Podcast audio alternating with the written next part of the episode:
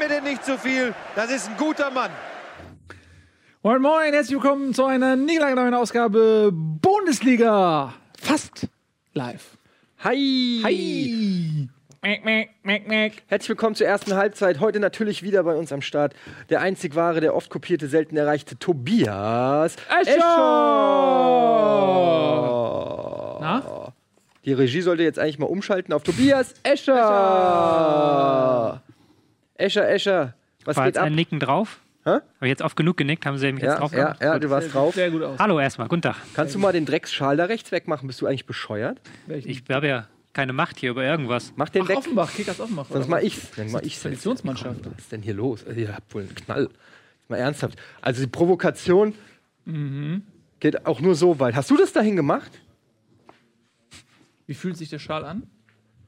Ekelhaft. In die Eier. Schön in die Eier von Galeo. Ich spinne Unglaublich. Ja, ihr seht, äh, er ist noch ein bisschen frustriert. Die, der Grund dafür, der ist natürlich im, im letzten Spieltag auch zu finden. Da kommen wir nämlich direkt jetzt zu, weil wir haben nämlich heute einen fantastischen Gast, der äh, Präsident des Der Vereinigten FC, Staaten. St. Pauli und der Vereinigten Staaten und äh, der UN und der Welt ist heute bei uns zu Gast. Oke Göttlich ist Sehr heute gut. da. Sehr guter Gast, da Ja. freuen wir uns sehr.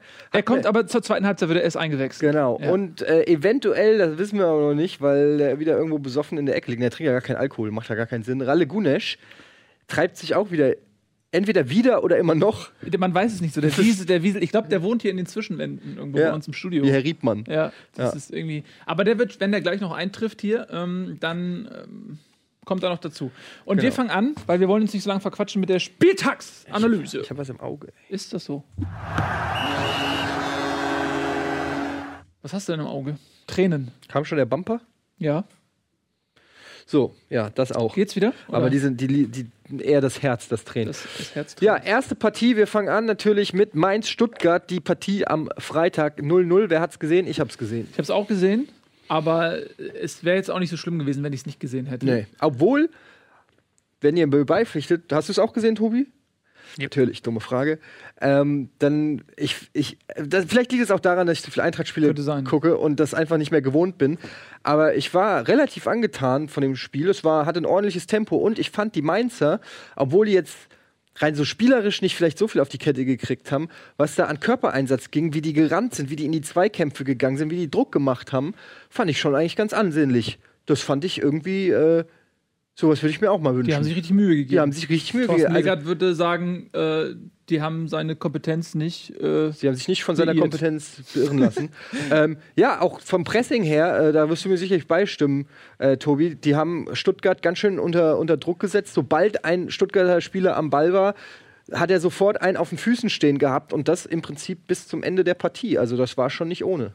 Das stimmt, wobei ich dir auch dazu stimmen würde, du hast wahrscheinlich zu viel Eintracht zuletzt gesehen, weil Ja. so geil fand ich das Spiel jetzt auch nicht. Also es Nee, war, halt, war halt ganz, war okay, waren beide Mannschaften haben Vom gut Willen her verteidigt. meine ich so, ja, vom ne? Willen her, beide Mannschaften haben verteidigt, was das Zeug hält. Da ging im Mittelfeld, das war so klassisches Mittelfeldspiel, wo es zwei Grashalme vor und zwei Grashalme hinter der Mittellinie richtig zur Sache geht. Ja. Aber sonst war halt nicht so viel los. Und Stuttgart hatte in der ersten Halbzeit auch ein paar Chancen verballert, muss man sagen. ja. Wie, wie siehst du denn äh, Stuttgart jetzt ähm, mit, mit Kramny ne, als ähm, provisorischem Trainer?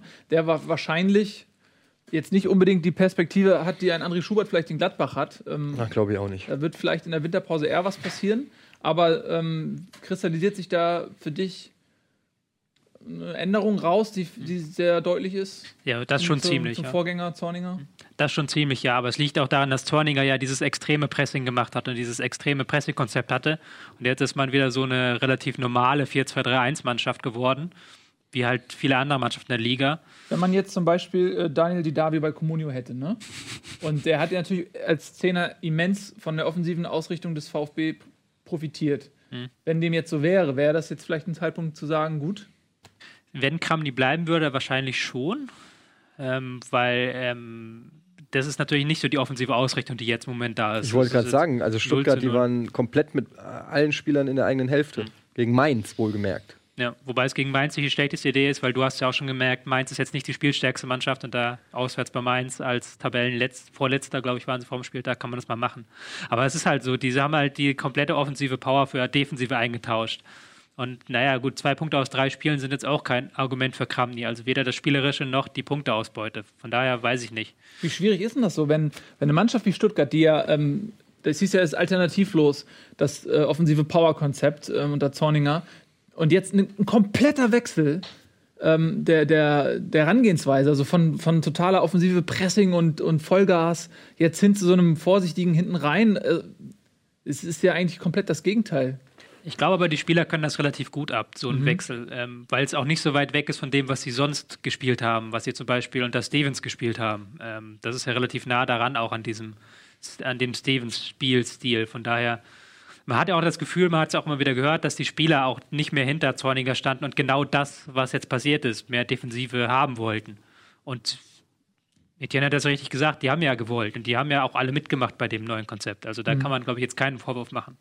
Na gut, aber mühsam ernährt sich das Eichhörnchen. Also Stuttgart äh, ist auf jeden Fall äh, die komplette Winterpause da unten mit drin. Und ähm, ja, mal schauen. Ich finde das sehr, ich bin sehr gespannt, wie sich das entwickelt. Weil, wie gesagt, ich habe es ja letztes Mal auch schon gesagt, für mich war auch letztes Jahr Stuttgart nie so wirklich ähm, der Top-Abstiegskandidat, obwohl sie da unten drin waren, weil, die, weil ich immer das Gefühl hatte, die, die packen es noch und die haben die richtige Mentalität und die haben vor allem nicht so viel Schiss wie andere Mannschaften. Ja, der HSV, hast du richtig gesehen, die haben richtig Schiss gehabt.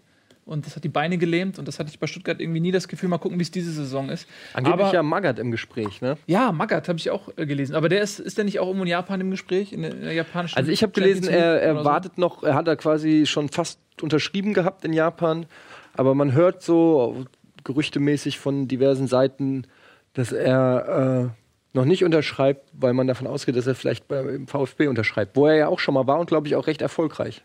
Oder war er nicht erfolgreich? Ich weiß Doch, es nicht. war Doch, sehr er war recht erfolgreich da, ja. beim Stuttgart. Aber was ist das eigentlich jetzt für eine komische Trainergeneration, dass die ganzen älteren Herren wie Hüb Stevens und so auch alle so als Feuerwehrmänner engagiert werden, aber auch ohne Perspektive, wo klar ist, okay, das Engagement endet am Saisonende. Was ist das für ein Trend eigentlich? Ja, weil natürlich die Vereine, die unten stehen, nicht gerade risikofreudig sind und da dann sagen, na, Ja, da, es- da wissen wir, das gleiche da wissen was wir kriegen. letztes Jahr auch gemacht mit Ja, Hüb Stevens. hat ja kann- geklappt. Kann doch nicht, das ist doch nicht, jetzt kann ja nicht deren Konzept sein. Naja, aber die haben- sagen, sie- das machen wir jetzt jedes Jahr so. Naja, aber sie haben ja erst den alten Trainerhasen geholt, der sie in der Liga hält, und dann haben sie auf eine innovative Lösung mit Zorniger gesetzt. Also klar können sie es so machen. Sie können sich jetzt erstmal wieder retten und dann wieder auf einen neuen jungen Trainer vielleicht verständigen. Aber warum? Ich meine, also was ist denn der Grundgedanke dahinter? Warum kann man denn nicht sagen, äh, wenn, wenn so jemand wie Hüb Stevens funktioniert, dann warum bleibt er denn nicht gleich? Also warum muss es denn ein junger, dynamischer Trainer sein, wenn die Erfolge Nee, nicht muss, ich glaube, kommen? bei Hüb Stevens ist ja so, dass er selber immer sagt, er, er will halt nicht länger. Ja. Ich könnte mir vorstellen, wenn Magath es schafft, den Verein in der Liga zu halten und sie ihm dann einigermaßen lukratives Transferbudget für den Sommer äh, anbieten können, dass der dann auch bleibt. Also, Ja, aber ich dann hätten sie auch keinen Grund, ihn zu, rauszuschmeißen. Ich glaube nicht, dass äh, Magath ähm, unter dem unter Armin Fee arbeiten möchte, der ja bald zurück zu Stuttgart kommt als Sportdirektor oder sowas. Ähm, es ist ja bei Hüb Stevens, was ja genau richtig gesagt, er hat ja eigentlich schon zweimal aufgehört mit seiner Karriere, hat sich dann nochmal überreden lassen und er hört ja irgendwie dauernd aufgefühlt. Ja, gut, das sagt Ja. Jay-Z auch immer. Und Kommt ein neues Album. Ja, na gut. Also, das war Mainz Stuttgart 0 zu 0, relativ unspektakulär. Ähm, äh, kommen wir mal zum Samstag. Südderby. Bayern gegen Ingolstadt. Da hat Ingolstadt die erste Halbzeit, und das ist äh, erstaunlich, ohne Ralf Gunesch ähm, ganz passabel mitgehalten gegen die Bayern. ja, dann, Und- dann soll er halt Ja, dann komm halt, Ralf Gunesch. Dann komm halt. Wenn er sich schon wieder so anwidert, das, Das ist ja. widerlich ist es ja. Na, Du warst gerade zufällig in der Gegend, ne? schön, dass du da bist. Setz dich, mach's dir gemütlich. Hast du denn Fusi überhaupt geguckt am Wochenende? Ich war sogar im Stadion. Echt? Also in München. In München, ja? Äh, in offizieller Funktion oder als Fan? Oder? Ganz entspannt, ähm, Mit den alten Teammates. sozusagen, ganz entspannt mir das Spiel angeschaut. Und ähm, ich würde sogar so weit gehen und sagen, die ersten 60 waren richtig ordentlich. Mhm. Wenn ich das jetzt mal kurz taktisch analysieren darf. Bitte. Ähm, Mikro ist nicht an. Dein Mikro ist nicht an. An, fucking Amateur. Komm, Doch, es ist an. Tobi. Es ist an. hört ihr Ach so. Das Ist an? Mikrofon ist an. Und auch nicht auf Mute. Also ich wiederhole nochmal, was du gesagt hast. Du, du hattest gesagt, die kannst du einfach Eddie, äh, Ralf zu Eddie, Eddie zu Wel, äh, Welt. Ähm, die ersten 60 Minuten waren ordentlich. Also, also richtig ordentlich waren die ersten 45 Minuten. Ähm, und da war schon abzusehen, wenn sie die, also die Frage ist, ob sie dieses Tempo halt weitergehen können. Und das Problem in der zweiten Halbzeit war dann, ähm, erste Halbzeit haben sie die Räume sehr gut zugelaufen und haben den Ballbesitz der Bayern gestört, indem sie den ballbesitzenden Spieler angelaufen haben. Und in der zweiten Halbzeit. Oh, das ist ja Oh, ärgerlich. haben- Pass auf, Ralf, ich habe eine gute Idee. Du gehst noch mal kurz äh, und ähm, unsere Toningenieur, wir haben ja zwölf Toningenieure, die fixen das kurz. Und äh, ich lass mal ganz kurz Tobi noch mal zu Wort kommen. Tobi, Ralf hat ja gerade gesagt, sie haben die ersten 45 Minuten die Bayern bei Ballbesitz äh, massiv angegangen. Kannst du das bestätigen?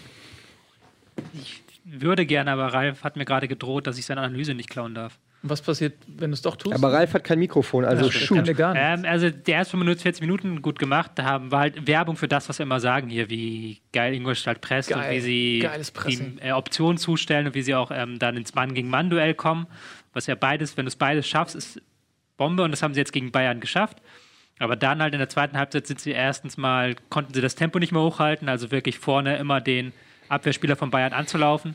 Und Bayern selber hat auch ein bisschen umgestellt, ein bisschen flügellastiger, mit mehr Optionen vorne drin im Strafraum und haben das dann halt und auch mehr lange Bälle und haben das haben dann das Pressing so übergangen und dann zwei Dinger reingegangen. Aber es war halt eine geile Werbung für Ingolstadt. Also wer es gesehen hat, der wird halt dann vielleicht auch verstehen, warum wir hier Ingolstadt immer so feiern. Aber bin ich der Einzige, der das Gefühl hat, dass die Bayern so die zwar immer noch gewinnen und meistens auch recht souverän und so, aber so die ganz großen spielerischen Glanzpunkte hat man jetzt auch schon länger nicht mehr gesehen. Also wenn ich dagegen einen Gladbach oder einen Dortmund nehme, die auch, wo der Ball auch viel geiler läuft und ich das Gefühl habe, rein von den, von den Chancen, die sich rausspielen, ist das irgendwie ansehnlicher. Die Bayern tun sich so ein bisschen schwer gegen die Mauertaktik der ganzen Gegner und vielleicht auch so ein bisschen ich weiß es nicht, aber dass sie da vielleicht also ein bisschen den Spaß einfach langsam verlieren, weil sie halt immer wieder gegen elf Mann, die da hinten drinnen stehen, spielen müssen und so, ist so ein Eindruck, den ich habe. Ja, du hast schon so ein bisschen recht. Also wenn man sich die Formkurve anguckt, Borussia Dortmund war halt so ein bisschen am Anfang langsam hoch und äh, nee, am Anfang ganz gut, dann ein bisschen runter, jetzt wieder sehr stark. Bei Bayern ist halt so andersrum. Am Anfang der Saison waren ja auch ein paar Wackeldinger dabei, dann haben sie richtig geil gespielt und jetzt ist dann wieder so ein Moment, wo man denkt, okay, die warten nur noch auf die Winterpause. Aber da Dortmund fehlen mal ganz ja- kurz, Dortmund hat äh, gegen den HSV Ja, gibt auch nicht so wirklich gut gespielt. Jetzt ja auch in der Euroleague, gut, das ist ein, anderer Wettbewerb, ja. Euroleague, der zählt für mich. Den Ja, gibt's ja, aber, gar aber trotzdem. So. Nee, aber die letzten, also gegen HSV, aber ansonsten die letzten beiden Spiele waren ja wieder sehr gut von Dortmund. Und jetzt am Wochenende kommen wir noch drauf. Aber Ja. Bayern auf jeden Fall natürlich, wenn Costa fehlt, Robben fehlt, weiß Ribéry. alles fehlt alleine. Aber vor allen Dingen halt diese Alaba hat Außen, lange gefehlt oder fehlt. und vor allen Dingen diese Außenspieler, die natürlich elementar sind, damit, dass die ins 1 gegen 1 gehen. Weil Bayern hat ja jetzt nicht mehr die Präsenz in der Mitte, wie sie es vor ein, zwei Jahren noch hatten. Die sind jetzt noch ein bisschen abhängiger von den Außenspielern. Und da fehlen halt von vier geilen Optionen, fehlen drei. Das Ja, merkst du dann halt schon. ein Das war bisschen. letztes Jahr auch schon das Problem. Ja. Damals gab es kein Coman und kein Costa, aber Ribéry und Robben haben eben auch am Ende der Saison gefehlt. Und jetzt auf einmal denkst du, okay, jetzt haben wir vier Optionen, äh, fangen die auch schon alle Das an. ist schon krass, wer da fehlt. Also mit, mit Alaba, Venazia, äh, dann Ja, der hat gespielt, Costa, aber, ne, oder? ja, Der ist wieder verletzt, jetzt und jetzt davor ja. wieder verletzt. Thiago fehlt, Götze fehlt, Ribery, Robben. Äh, also es ist schon, wenn man sich anguckt, wer da alleine fehlt. Ja, das ist schon beängstigend Das ist verrückt, eigentlich. ne? Das ist Ja. schon der Wahnsinn. Man muss sich nur mal vorstellen, was das für ein Kader ist, wenn da alle fit Ja, das hat sind. man ja am Anfang der Saison gesehen, aber der Witz ist, man, man merkt das nur so, wie du gerade auch sagst. Oh, man hat das Gefühl, die haben so ein bisschen den Biss verloren, die lassen das so in die Rückrunde auskullern, aber ähm, das ist ja auch schon ein Kompliment ohne Ende, dass man diese, diese, dass man die gar nicht so wahrnimmt, so wirklich, ja, also in den Ergebnissen schon gar nicht. Das, naja. Gut, äh, Bayern Ingolstadt 2-0. äh, Wolfsburg gegen HSV. Ralf, jetzt sind wir leider mit Ingolstadt durch. Jetzt müssen wir leider über den HSV reden. Ich, ich saß noch auf der Tribüne und habe das hört ihr auch taktisch, das Piepen oder ist es nur in Nee. meinem Ohr? Okay. taktisch toll analysiert. Nee, komm, sag nochmal einen schnellen Satz. Ganz schnell? Ja, klar. Ganz schnell. Äh, erste Halbzeit gut die Gegenspieler angelaufen, die Bayern den Ballführenden unter Druck gesetzt, zweite Halbzeit nur noch verschoben. Das haben die Bayern dann die nötigen Lücken inklusive Zettel. Ähm, Hast du Insider-Infos? Kann ich dich ne, nach einer Insider-Info fragen? Kommt drauf an. Ich flüster dir ins Ohr und du kannst mir zurückflüstern, okay? Kommt Kiesling. Wohin? Zu Ingolstadt. Es, im, Ge- es g- gibt's Gerüchte. Es gibt auch Kiesling ist bei jedem Wie, Bundesligisten. das hast du gehört? Nein, ich, ich meine, Kiesling ist bei jedem Bundesligisten im Gespräch. Ja, aber Also- ich finde es schon erstaunlich, dass, dass ein Kaliber eines Kieslings bei einem Aufsteiger wie Ingolstadt im Gespräch ist. Das ist ja genau dasselbe Thema wie mit Pizarro vor der Saison. Also, ähm, Aber das du hast noch sprengt nichts kom gehört. Nein, das sprengt komplett alles irgendwie, was, ähm, was man sich vorgenommen hat, was Kaderplanung etc. angeht, gerade den finanziellen Rahmen. Und, ich, Und es ist auch gar nicht das hat man bei ne? Pizarro nicht gemacht. Na gut, jemand, der Tore schießt, ähm, ich meine, sie haben, glaube ich, nur zwölf selbst geschossene Tore. Das ist jetzt auch nicht so überragend. Insofern äh, würde schon jemand helfen, der da knipst, aber äh, ich glaube, Kies allein verdient so viel wie der ganze Kader zusammen. Also, Und Pascal Groß nicht so bei der Eintracht? Hast du da was gehört? also Pascal und Benny Hübner sind sehr gute Freunde. ja, das ist Oh, doch ich habe ja was. beide bei Comunio übrigens. Die verstehen sich sehr gut. Auch außerhalb der Spieltage, wenn ich mich da einlogge, sind äh, Pascal Groß und Benjamin Hübner immer down miteinander. Und ganz, ganz kurz zu deinem äh, Kommentar zu den Bayern. Ähm, äh, zu sehen war natürlich, ich meine, man hat vor der Saison auf die Verletzung von Robben und Ribéry reagiert mit Costa und Coman. Wenn die jetzt aber auch verletzt sind, dann fehlen Leute, die auf Außen das 1 gegen 1 auflösen können. Alaba nicht da, Coman nicht da, äh, äh, Costa nicht da, Ribéry nicht da, Robben nicht da. Götze. Dann kommen Götze. Ähm, dann kommen natürlich auch bei den Bayern Probleme zustande. Ähm, aber nichtsdestotrotz, ähm, ja, die werden ja auch wiederkommen und dann. Äh, Nee, absolut. Also ich mache mir auch keine Sorgen, dass die Bayern nicht souverän Meister werden oder so. Ich denke nur einfach, so rein spielerisch äh, war jetzt wenig dabei, wo ich wieder mit der Zunge schnalzen konnte. Das war schon mal anders, aber das ist wahrscheinlich sicherlich auch am Personal zu erklären. Die Frage ist, werden sie für die Champions League, wenn es in die Crunch-Time geht, äh, so aufgestellt sein, um- dass sie da dann auch was reißen? Ist ja deswegen, deswegen eben die Verpflichtung vor der Saison. Wenn Ja. jetzt ne, sich natürlich wieder alle verletzen, ähm, Gut, dann, dann wird es schwierig. Aber, ich, Aber aber das es ist ja abzusehen, dass die wiederkommen. Aber jetzt genug mit Bayern Ingolstadt. Genau, wir haben äh, Champions League kommen wir auch gleich nochmal ganz zu, denn äh, ganz kurz zu, denn es gab ja die Auslosung äh, für die Champions League und auch für die Euroleague und wir haben natürlich auch noch die Europameisterschaftsgruppen. Aber äh, lass uns erstmal kurz äh, zum nächsten Spiel kommen, denn das ist äh, Wolfsburg gegen den HSV. Ähm, 1 zu 1. Ich kann es ja mal kurz erklären, wie es war. Erste Halbzeit, sehr gutes Pressing von, von den Hamburgern, haben äh, die Wolfsburger sehr gut angelaufen, haben denen wenig Zeit gelassen, was zu vielen individuellen Fehlern geführt hat. Unter Hast du anderem. gesagt, du kannst gerne mal Ich erklären? möchte dem Tobi das bitte kurz erklären. Ach so. Das dann auch zum 1-0 geführt hat durch eine Schlamperei von Dante. Den habe ich übrigens. Den hast du übrigens. Apropos dann erklären, aber- wo ist denn bitte? mein Trikot? Oh Mann, das ist aber jetzt schade. Der, die wertvollen Sachen werden immer zuerst geklaut. Äh, offenbar Tobi. ist auch geklaut worden. Bitte Wolfs- kann ich zurück zu meiner Analyse Wolfsburg kommen? HSV, ja. Ja? Dass du dich immer selbst in den Vordergrund drängst. Das ist echt krass. Wenn ich hier über Ja, anders kann man bei euch nicht bestehen. Das stimmt. Das stimmt. Hast du recht. Gut, ähm, so, zweite Halbzeit, äh, da war nicht mehr viel. Ne? Da hat Wolfsburg richtig Gas gegeben. Da ist mit Bastost ähm, jemand eingewechselt worden, den ich bei Comunio habe. Und da war vorbei für den HSV. Und dann 1-1 am Ende ein bisschen glücklich. Ich habe das Gefühl, das ist allgemein so ein bisschen die letzten HSV-Spiele zusammengefasst. Geile erste 45 bis 60 Minuten und dann ist so ein kleiner Einbruch da. Ja. Ähm, Einfach weil sie dann das Pressing auch gar nicht mehr so durchziehen, sondern sich dann zurückziehen Also- in so eine etwas unkompaktere Ordnung. Geil ist jetzt schon ein sehr starkes Adjektiv in Bezug auf die Spielweise vom HSV. Ja, also geil jetzt, also, aber es war gut, also es war wieder gut, es war gut angelaufen, sind jetzt im Pressing nicht ganz so riskant wie vielleicht Stuttgart oder Zorniger oder auch Ingolstadt, sind dann noch mehr auf die Absicherung bedacht, die Außenverteidiger stehen tiefer, aber grundsätzlich ist das halt vollkommen in Ordnung und ich war ja auch jahrelang einer der größten HSV-Kritiker und ich muss sagen, im Moment, ich wüsste nicht, Platz 9 ist okay so. Also ich wüsste nicht, machen, wen ich ne? jetzt davor stellen würde, der dahinter steht. Ja, Außer Ingolstadt gut. natürlich. Gut, gutes Fazit. Wolfsburg war ein bisschen, ähm, ah gut, die haben Manchester United aus dem Wettbewerb geschossen. Das ist natürlich auch immer so ein bisschen in den Beinen noch drin. Äh, die haben jetzt mit, äh, was haben sie, Genk haben sie gezogen, ne? Aus Belgien. Genk, das ist hammerlos. Das vermeintliche Hammerlos. Ähm, die sehen wir dann eventuell sogar noch im Viertelfinale. Es ist sogar nicht unwahrscheinlich. Also es ist ein wahrscheinlich, es könnte passieren, dass Wolfsburg der einzige deutsche Teilnehmer ist, der weiterkommt. Ja, Bayern spielen gegen Juve, jetzt wo wir schon die Champions League kurz ansprechen. Bayern gegen Juve, das ist ein, ein absoluter Klassiker. Ist auch kein Selbstläufer, letztes Jahr im Finale gewesen, aber gut, haben Vidal verloren. Äh, Coman spielt jetzt bei Bayern, Pirlo nicht mehr da. Pirlo nicht mehr dabei. Die, äh, also im Prinzip hast du den natürlich, ähm, ich will nicht sagen das Herz rausgerissen, aber die zentrale äh, Schaltstelle mit Vidal und, und Pirlo, die das halt sowohl defensiv wie auch offensiv da äh, die Schlagzahl angegeben haben, fehlen einfach und ähm, sind schon zwei sehr, sehr wichtige Männer gewesen fürs Spiel. Wobei sie jetzt schon, jetzt haben sie sich langsam gefunden. Also Anfang der Saison war das wirklich das Problem. Jetzt Pogba hat nochmal eine Stufe hochgeschaltet, haben in der Liga sechs Spiele am Stück gewonnen, haben am Wochenende auch wieder ein äh, wichtiges Spiel gewonnen ähm, gegen, ich gucke kurz nach, äh, irgendjemanden Wichtiges. Dü, dü, dü, dü. Gegen äh, Florenz haben sie gewonnen. Und ähm, haben jetzt halt diesen Lauf. Und es ist natürlich, wenn das Spiel jetzt stattfinden würde, jetzt, nee, diesen Mittwoch, wäre schwierig für die Bayern halt in der aktuellen Mhm. Form. Aber es ist halt gut, wir haben auch noch bis Februar Zeit, dann ist Costa wieder da, was Ralf auch gesagt hat, Costa, Robben, Ribéry und dann wird es nochmal eine ganz andere Nummer. Also Na ich habe hab Juve vor drei Wochen, war das glaube ich, in Gladbach gesehen live. Ich war im Ja. Stadion. Und ähm, da, da hat Tobi recht. Also Pogba hat ein, ein wahnsinnig präsentes, dominantes Spiel hingelegt. Ähm, nur hinten in der Viererkette hatten sie halt nicht das Tempo. Es ist eine sehr erfahrene Viererkette im positiven Sinne, im negativen Sinne, wenn dann halt so schnelle Jungs im Vollsprint auf sie zukommen, dann könnte es schwierig werden. Aber ähm, ja, dafür müssen sie auch erstmal wieder fit und, und in Trab kommen. Ja.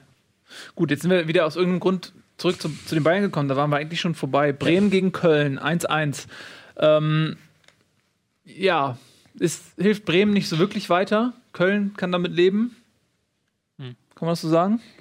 Ja, also Köln steht da im Soll, würde ich mal sagen, da wo sie auch hingehören, ins, ins Mittelfeld, mit, aber immer noch mit Anschlussmöglichkeiten nach oben, irgendwie drei Punkte hinter den Euroleague-Plätzen, also werden die sicherlich nicht unzufrieden sein. Bremen bislang eine enttäuschende Saison, muss man so sagen. Minus Skripnik, 14. ja, Skripnik auch, Torverhältnis. weiß ich nicht, ob der die Winterpause noch mitmachen wird. Das wird wahrscheinlich höchstwahrscheinlich äh, auch am letzten Spiel gegen die Eintracht liegen, weil meiner Meinung nach, so wie die Eintracht zurzeit sich präsentiert, muss Bremen da drei Punkte holen, weil wenn sie da nicht punkten, dann weiß ich nicht mehr wo. Und das wird wahrscheinlich auch die Vereinsführung so sehen. Aber ich weiß nicht, was ist, wenn sie gewinnen, wovon ich ausgehe, dann äh, weiß ich nicht, was. Dann können sie eigentlich Skriptnik gerne nicht rausschmeißen mit einem Sieg in der Winterpause. Aber es ist sicherlich eine, keine so schöne Saison für die Bremer. Also die, ich kann das nachvoll, nachvollziehen, was die gerade durchmachen. Wobei die immer noch um Längen besseren Fußball spielen. Das Hauptproblem von Bremen wird sein, dass die anderen Mannschaften, Stuttgart, Hoffenheim, Hannover und Frankfurt vielleicht auch, Frankfurt weiß ich nicht, dass die alle nochmal in die Schatulle reifen werden im Winter und nochmal richtig Leute einkaufen werden. Ja, Der- Hannover hatte der Kind schon angekündigt, dass da im zweistelligen Millionenbereich investiert werden soll. Jetzt kommt für 30 Millionen äh, Großkreuz eventuell.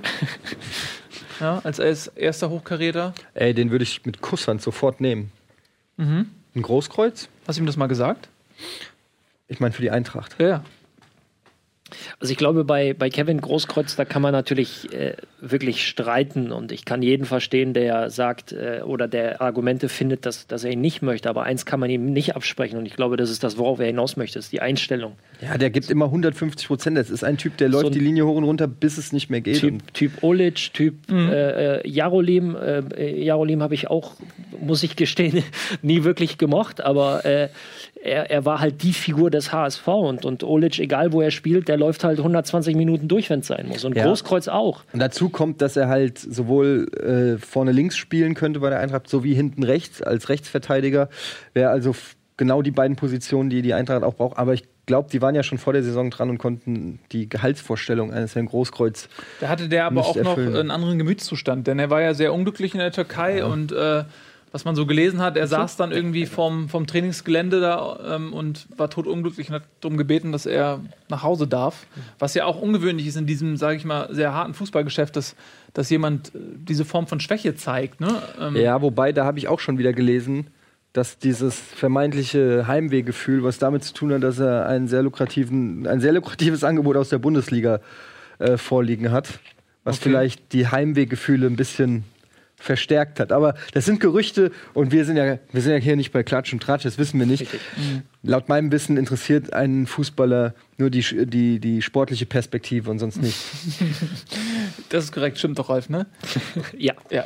Aber ich mag deine Einstellung dazu und ich weiß auch, warum du Kevin Großkreuz magst. Der würde Gras fressen und Ist übrigens im Eintrachtforum sehr umstritten. Die sagen alle, äh, ja, die reduzieren ihn alle auf seine in die Pflanzen pinkeln und Döner-Geschichten, die da mal im Boulevard so gegeistert Nee, dann sind. geht das natürlich nicht. Also dann passt er nicht nach Frankfurt. Nee. Dann, dann ist er raus. Okay, also äh, Großkreuzwechsel gescheitert. Kann man quasi Aber wir sind ja drauf gekommen, dass, dass du gesagt hattest, Tobi, dass die anderen Vereine, die da unten drin stehen, nachlegen werden. Das glaube ich auch, aber ich glaube auch Bremen wird sicherlich im, in der Winterpause noch. Soltan Stieber machen. ist im Gespräch bei Werder Bremen. das, das Problem ist aber, wenn jetzt äh, Hoffenheim hingeht und Bremen hingeht, ja, dann und du hast die gleiche sportliche Perspektive mit einer anderen Zahl, dann ja, dann gehst dann entscheidet die. Stadt. Oder? oder? Ja, gut. Ähm, das Beste an Bremen ist ja, ist ja die äh, A1 nach Hamburg, aber Mhm. nein, Spaß. Ähm, Nein, äh, es ist, ähm, ich glaube, der Spielerkreis, um die sich die Mannschaften unten bemühen, ist, wird derselbe sein. Also, also die kriegen Bremen, ja hat ja alle die keinen gleichen ein- Spieler angeboten, Bremen hat ja, ja. keinen anderen Topf, in dem sie rumwühlen können. Und da sind natürlich Vereine wie, wie Hoffenheim und Hannover einfach finanziell besser dargestellt. Das stimmt. Äh, wenn man mal guckt, so ein bisschen in der Tabelle, wer da jetzt unten ist, wer, also Augsburg ist jetzt in einem Hoch. In Können wir, die mal ein, können wir die kurz einblenden, die Tabelle? Geht das? Ähm, in der Euroleague das kleine Wunder geschafft, 3-1 auswärts gewonnen bei Partisan, was, ne? Und ähm, Die Tabelle, nicht die? Begegnung. Was, Partisan? Partisan. Partisan. Ähm, und äh, auch in der Liga die letzten äh, Male gepunktet Gestern ja auch kurz Ne? vor Schluss. gegen Schalke. Also die äh, hieven sich da auch langsam raus. Stuttgart hat andere Ambitionen. Hoffenheim, wir haben wir gerade schon gesagt. Ähm, ja, es wird eng dieses Jahr wieder, ne? Da sehen wir nochmal die Tabelle. Eng auf jeden Fall, aber diese anderen Ambitionen hat äh, Hannover und Stuttgart die letzten Jahre auch gehabt und waren halt bis zum Ende äh, unten mit dabei. Also ähm, ich denke, das hat sich hier jetzt so groß sortiert und, und ähm, ob Augsburg ein ähnliches äh, Comeback wie Gladbach gelingen kann oder äh, ähnliches, äh, das, das wage ich zu bezweifeln und ich glaube nicht, dass Augsburg dieses Jahr sich äh, wieder für den internationalen Wettbewerb qualifizieren wird. Aber das, darum geht es nicht. Darum geht's denen, ja, genau. glaube ich, auch gar nicht. Sagen wir mal, die fliegen in Liverpool raus. Dann haben sie diese Doppelbelastung nicht. Kommen vielleicht ein paar verletzte Spieler dann auch noch mal zurück. Vielleicht machen die auch noch mal im Winter was. Daniel Bayer, ne? Tobi? Daniel Bayer? Das ist ein guter Spieler. Ein guter Spieler, ne? Ja. Genau, ähm, aber was ich damit sagen will, ist, es gibt jetzt nicht so die, die Kandidaten, wo man äh, ruhigen Herzens sagen kann, okay, zwei, zwei Teams sind definitiv unter meiner Mannschaft noch. Oder drei. Nö. Ne? Also ich kann mit Sicherheit sagen, dass die Eintracht absteigen wird und äh, ich bin mir ziemlich sicher, dass es Darmstadt noch erwischt. Na, ihr lacht alle, aber ihr könnt mich ja dann zitieren und sehen, dass ich einiges von diesem Verein verstehe. ähm, und ich dann Relegation, sag ich mal, Hannover. Ja, kommt natürlich auch drauf an, was die investieren. Wenn die jetzt wirklich für 20 Millionen krasse Spieler holen, Die Eintracht. Nein, Hannover. Dass sie dann, dass sie dann nicht auf die Relegation. Ansonsten, so wie die sich momentan präsentieren, glaube ich, dass Hannover auf den Relegationsplatz kommt. Sprich, Darmstadt, also Darmstadt sagtest du direkte Abstieg. Darmstadt und Frankfurt, ja. Mein Tipp. Wir werden es ja sehen. Ähm, ja. Also Derby dann montags abends. Ja, ich freue mich auf die zweite Liga. Es ist endlich wieder Oh, Stimmung. jetzt hör mal auf, das ist ja fürchterlich, Ist so. ey. Wieso, du, du, man sieht dich gar nicht mehr, weil das Sofa auch so schwarz ist wie dein Gemüt. Das ist doch Quatsch, hör mal auf. Albern, so. Du hast gleich reden als HSV-Fan dieses ich hab Jahr. leicht reden. Dieses Jahr ja. Was ich für Im zwei Jahre hinter mir habe. Ich hab, ich hab, die nächsten zehn Jahre werde ich kein leichtes Reden mehr haben. Zwei Jahre. Oh mein Gott. Das waren zwei Jahre, die waren schlimmer als, als 20 Jahre sonst. Ich leide seit Jupp Heynckes, seit 1995. So. JJ Okocha. Ja. Ähm, so, ihr Lieben, lass mal weitermachen jetzt. Äh, wir waren bei äh, Bremen, Rausgeflogen aus dem Köln, Team. Hoffenheim gegen Hannover. Ja. 1-0 Erster Heimsieg. unter Hüb. Nee, Oder in der, in der überhaupt gesamten erster Saison. Heimsieg. Erster Heimsieg. War ja auch erst der zweite Saisonsieg. Ja. Gegen Hannover. Hannover verloren. Ja. Tja. Ja, äh, Hoffenheim, ähm, ich letzte Woche noch in Ingolstadt gesehen beim Auswärtsspiel beim 1 zu 1. Ähm, In allerletzter Minute. in allerletzter Minute. So langsam ähm, kommt zum Beispiel Kevin Volland so, so Ja. langsam wieder in Tritt, der halt eine, eine sehr zentrale, eine sehr wichtige Rolle für die, für die Mannschaft einfach hat. Ähm, der ja auch die ersten Wochen weit weg von dem war, was, was er eigentlich spielen kann. Ich glaube, unter Hüb Stevens äh, schaffen sie es äh, zumindest ähm, Spiele lange offen, offen zu halten, weil er ja jemand ist, der, der auf die Null sehr, sehr bedacht ist. Ähm, in erster Linie hinten. Und wenn sie halt vorne auch steht, dann steht sie vorne auch, aber du hast nicht verloren. Und insofern glaube ich, ähm, dass sie sich da so wie so ein Eichhörnchen ganz mühsam ernähren werden. Ja, und Hannover ist halt, bleibt halt abzuwarten, was da in der Winterpause passiert. Das ist für mich auch immer so, ein, ja, so eine Wundertüte. Ich finde Hannover, also was ich bislang gesehen habe, ist nicht super, aber ich sehe da immer noch genug Potenzial für, für einen Klassenerhalt. Weil das immer, da sind auch immer wieder Spiele wo, dabei, wo ich denke, hätten sie jetzt auch noch einen Punkt holen können, hätten sie vielleicht sogar mit ein bisschen mehr Glück gewinnen können. Also, es, naja, auf der anderen Seite haben sie gegen die Eintracht verloren. Also, Da gehen ja auch die Argumente aus. Aber ich, Ja. ich, ich, ich glaube, wenn die jetzt nachlegen, die haben so ein paar Stellen, gerade im Sturm zum Beispiel oder so, wenn die da jetzt ein paar gute Transfers machen äh, im Winter, Und es ist ja auch schon eine Aussage, wenn du so früh in der Saison als Kind dich da hinstellst und sagst, ja, wir werden im, im Winter zweistellig investieren, das ist ja schon mal die Analyse der eigenen Mannschaft ist ja schon mal sehr ernüchternd dann. Ne? Also offensichtlich erwarten die jetzt auch nicht mehr. Äh, da ist jetzt ja auch nicht großartig eine Trainerdiskussion in Hannover oder so, weil alle offensichtlich sagen, ja, okay, wir wissen es scheiße gerade, warten wir mal ab bis zum Winter und danach zählt's. Ist halt die Frage, wer die Mannschaft vor der Saison zusammengestellt hat. Also das ist schon äh, ja, wenn man das mal einen Schritt weiter denkt, dann ist das eine ziemlich heftige Aussage, wie ich finde. Aber die haben sich ja auch getrennt von dem, der sie zusammengestellt hat. Die haben ja Also- auch jetzt mal alles ausgetauscht da. Aber ja, Hoffenheim, ich sag's jedes Mal, immer wieder erstaunlich mit so einem Kader so da unten zu stehen. Aber ich glaube, dass wir in der Rückrunde vielleicht auch ein anderes Gesicht von denen sehen werden. Haben die noch Kohle auf dem Konto? Ich meine, der, der Dietmar, ja, also das ist berechtigt die Frage, weil die haben ja irgendwie 141 Millionen durch Firmino eingenommen, der nach Liverpool gegangen ist. Ähm, aber Hopp engagiert sich jetzt zumindest so, ist das so die Wahrnehmung jetzt auch nicht mehr so krass wie vielleicht noch in der Anfangszeit. Das klärt ihr am besten im zweiten Teil. Wieso? Ist dir das zu heikel oder was? Ach so, du- ach so, du meinst mit Oke klären wir das. Ja, ja, gut. Das, äh, ist am besten, dann, dann brennt hier bestens die, involviert. brennt hier die Bude, aber. Ähm, also wirklich, ist ja echt die. Frage, weil ich, ich frage zum Beispiel einen Volland. So, ne? Ja. Der Mann hat doch Ambitionen. Der will doch nicht äh, ewig gegen den Abstieg spielen. Das ist richtig und ich glaube auch der ganze Verein hat Ambitionen und ähm, ja, Punkt. Der, du bist so feige. Sag doch mal was richtig Unkorrektes. Ja, was soll ich denn sagen? Ja, nein, Fakt ist ja wirklich, dass, dass Hoffenheim hat, hat ja äh, andere Ambitionen, als irgendwie jedes Jahr nur den Klassenerhalt zu schaffen. So, und das haben sie sich ja eine ganze Zeit lang auch einiges kosten lassen. Dementsprechend, das ist ja das, was du eben meintest, mit der, oder warst du das mit der Qualität des Kaders, dass sie, du warst es, ne? Da stehen. So, jetzt ähm, hat man sich tatsächlich mal, opala, mal was getraut, sprich, beziehungsweise perspektivisch was getraut mit einem 28-Jährigen, den man nächstes Jahr zum Cheftrainer macht. Hat jetzt erstmal Hüb Stevens, Hüb Stevens verpflichtet, wird jetzt ähm, versuchen, die Klasse zu halten und dann halt wirklich so eine neue Zeitrechnung einzuleiten. Wo das hinführen wird, wird sich zeigen. Und zurück zu Kevin Volland. Natürlich hat er andere Ambitionen. Ähm, er hat aber auch einen gültigen Vertrag. Den er vor gar nicht so langer Zeit verlängert hat. Das hat sich sicherlich auch auf äh, verschiedensten Ebenen ähm, gelohnt.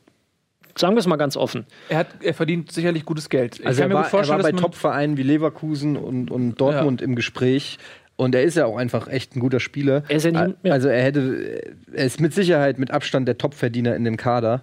Und äh, Das glaube ich auch. Aber auf der anderen Seite machst du das auch nicht nur wegen des Geldes. Also man muss dir natürlich auch schon äh, äh, eine gewisse sportliche Perspektive bieten, weil sonst äh, verlängerst du nicht. Ich glaube nicht, dass Leverkusen oder wer auch immer äh, ihm äh, nur ein paar Euro im Monat Nein, das, angeboten das haben. glaube ich auch. Aber das Ding ist ja, er ist da gesetzt. Er hat da äh, ja auch immer solide Leistungen abgeliefert, in die Nationalmannschaft äh, gekommen. Also es gab ja aus seiner Sicht, wenn er sich da wohlfühlt, jetzt auch keine Gründe, wenn das Finanzielle stimmt und so. Jetzt mal abgesehen von der Tabellensituation und den mangelnden internationalen Spielen, ist es wirklich eigentlich der einzige Kritikpunkt aus seiner Sicht. Und er hat ja vielleicht dann auch gedacht, dass das, der Verein hat es ja eigentlich auch immer schlau verstärkt. Also mit, äh, sie haben ja eigentlich immer die Schwachstellen. Ich weiß noch, vorletzte Saison, da war die Verteidigung schlecht, dann haben sie äh, einen Schwegler geholt, äh, einen Bekakcic und so. Also Bekakcic.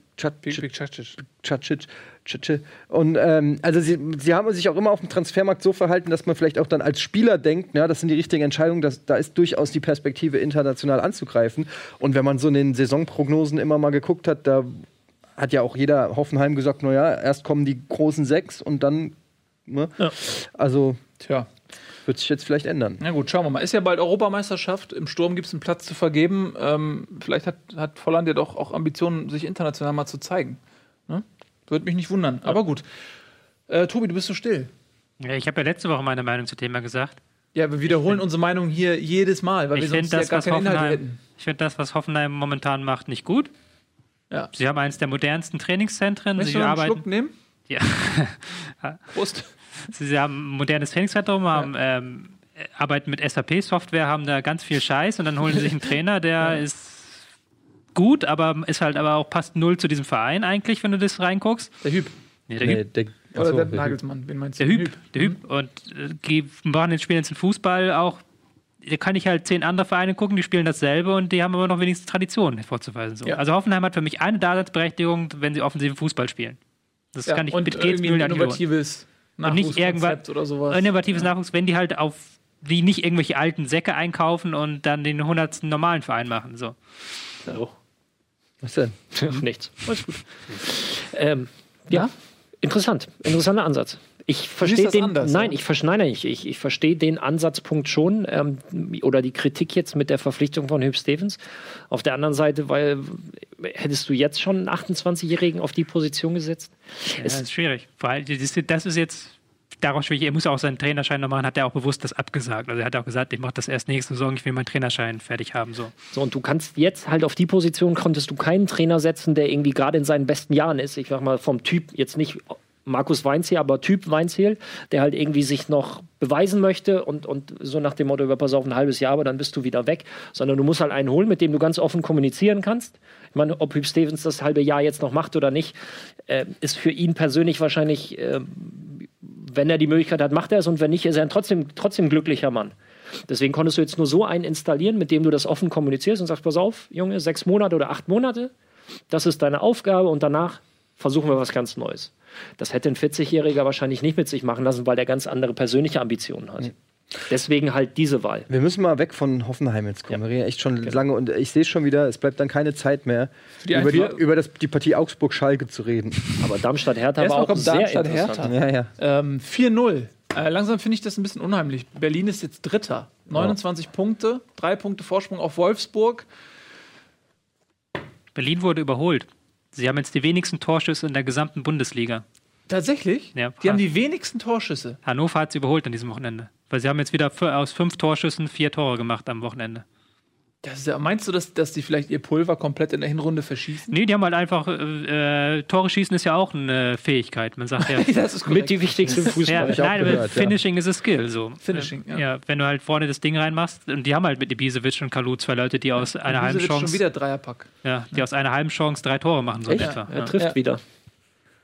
Aber Ja, deswegen aber bin es, ich, kommt, es ja. kommt vieles zusammen gerade. Also, also eine sehr äh, ähm, geordnete Defensive mit einfach diesem Glück im, im Abschluss. Ob das jetzt wirklich auch die, den Rest der Saison so bleibt, dann sind sie am Ende Dritter oder vielleicht sogar Zweiter, man weiß es ja nicht. Ähm, sei mal dahingestellt, aber momentan läuft es halt einfach. Und ich, ich glaube, wenn du die jetzt fragst, dann werden sie halt schon sagen, das ist das Ergebnis harter Arbeit, was man ja in solchen Phasen immer sagt. Aber, aber äh, erklären, warum jetzt auf einmal Ibisevic wieder richtig steht, Aber Weil er auf dem Platz steht. Na gut, zum einen, aber ich glaube, das ist so ein bisschen das, was bei, bei Vereinen, die im, in der Abstiegsspirale sozusagen stecken, ist umgekehrt, wenn du einen Lauf hast, das Selbstvertrauen da ist und die haben jetzt schon fast ihr Soll für die fast die ganze Saison mehr oder wenn die brauchen noch zehn Punkte, dann sind die sicher und dann äh, da spielst du natürlich befreit auf und ich glaube, dass sowas dann natürlich auch hilft, ne? Ähm, wenn du dich da äh, erstmal in so ein bisschen in so einen guten Rausch, sage ich jetzt mal, spielst. Dann machst du die Tore zur richtigen Zeit. Ich Ja. meine, es gibt keine falsche Zeit für Tore, aber jetzt gegen, gegen Darmstadt, du triffst. Äh, Es läuft vieles gegen dich, der Gegner kriegt ihn nicht über die Linie gewirkt und dann machst du es, legst du nach, legst du nach, der Gegner muss kommen und dann gewinnst du auch in Darmstadt 4-0, was bis jetzt ja in der Saison äh, sehr unangenehm war äh, für die Auswärtsmannschaft in Darmstadt.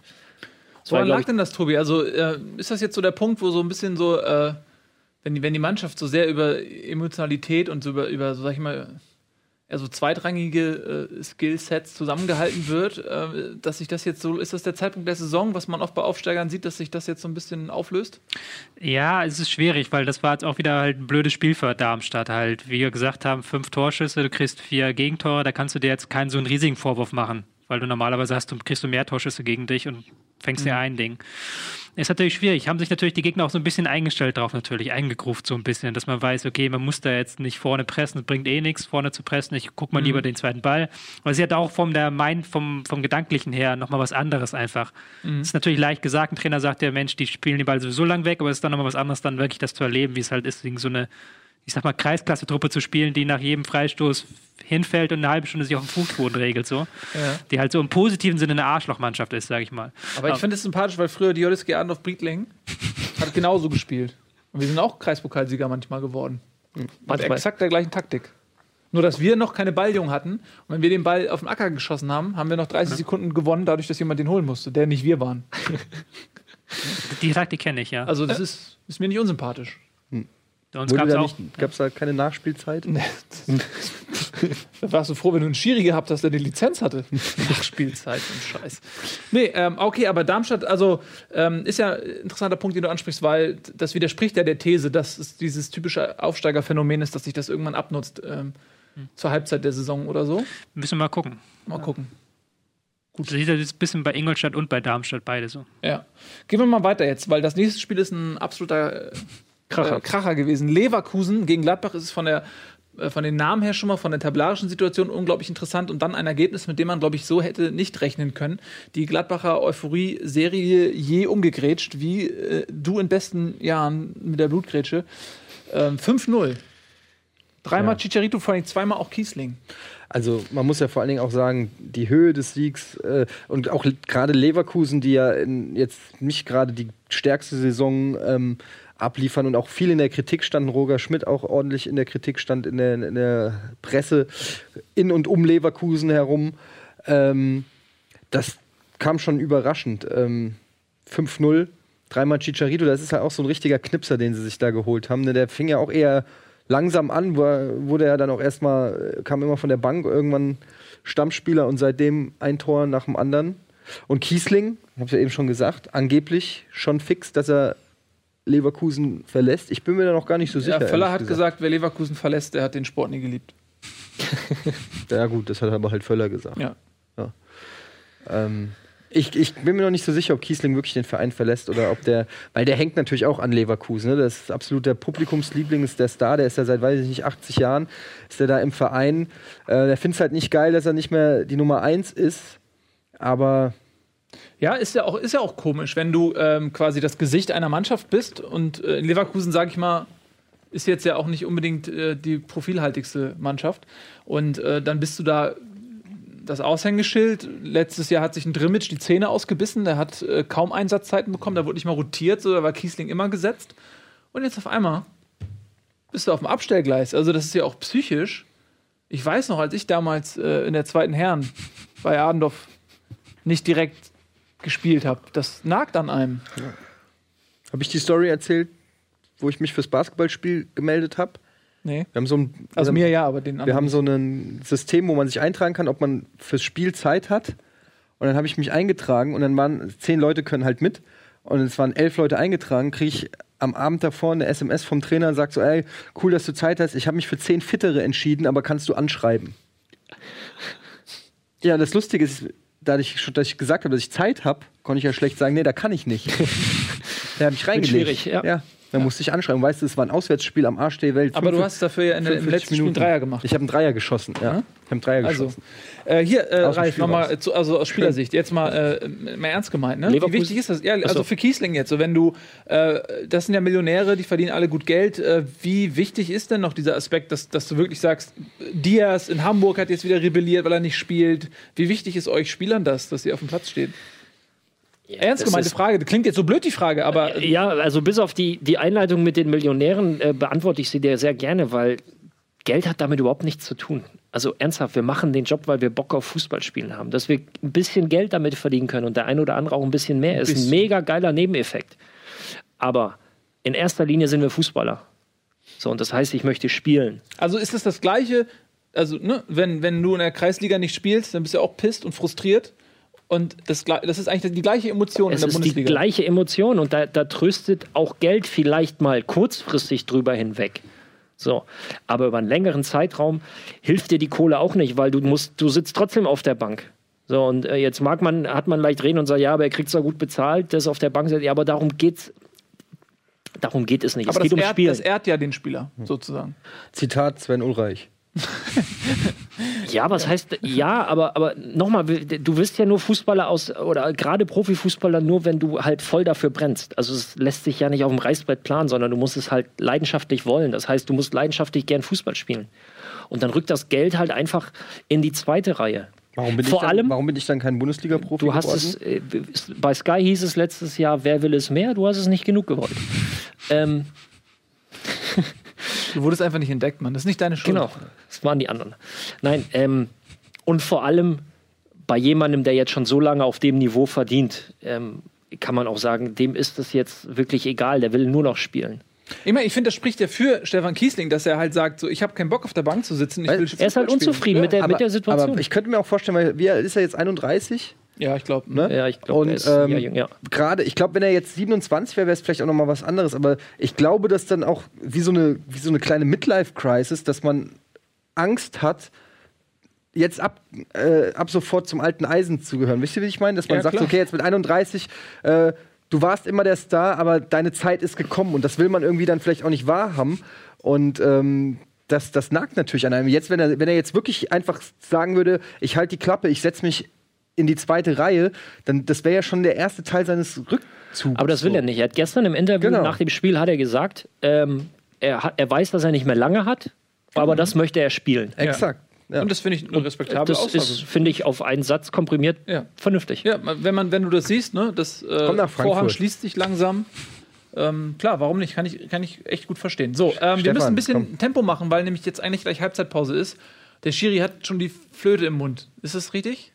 Ja, 30 Sekunden hat Wir er wollen gleich noch ein bisschen über Augsburg äh, gegen Ärgerlich. Schalke Kommen wir nicht mehr zu den äh, Sonntagsspielen. natürlich ausführlich noch über das Topspiel Dortmund gegen Frankfurt äh, reden. Das machen wir aber gleich ganz schnell nach der Halbzeitpause.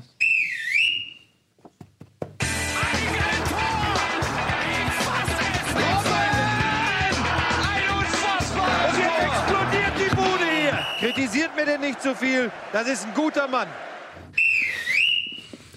Willkommen zurück, zweite Halbzeit, Bundesliga, nahezu live, heute mit Ralf, Gunesch, Tobias Escher und gleich äh, haben wir unseren absoluten Stargast, äh, den Okel Göttlich, Präsident vom FC St. Pauli da. Aber wir haben noch zwei Spiele ganz schnell abzuhandeln. Es tut mir leid, es tut weh, aber da müssen wir durch. Ähm, das erste Spiel ist Augsburg gegen Schalke. ja, das ist auch Schmerz. Augsburg, das ist noch nicht das, was dir wehtut. Augsburg äh, im Höhenflug, ja. schon. Euroleague weitergekommen, äh, nächster Gegner FC Liverpool, nicht so schlecht. Ähm, ziehen sich da noch mal kurz vor Ende raus, ne?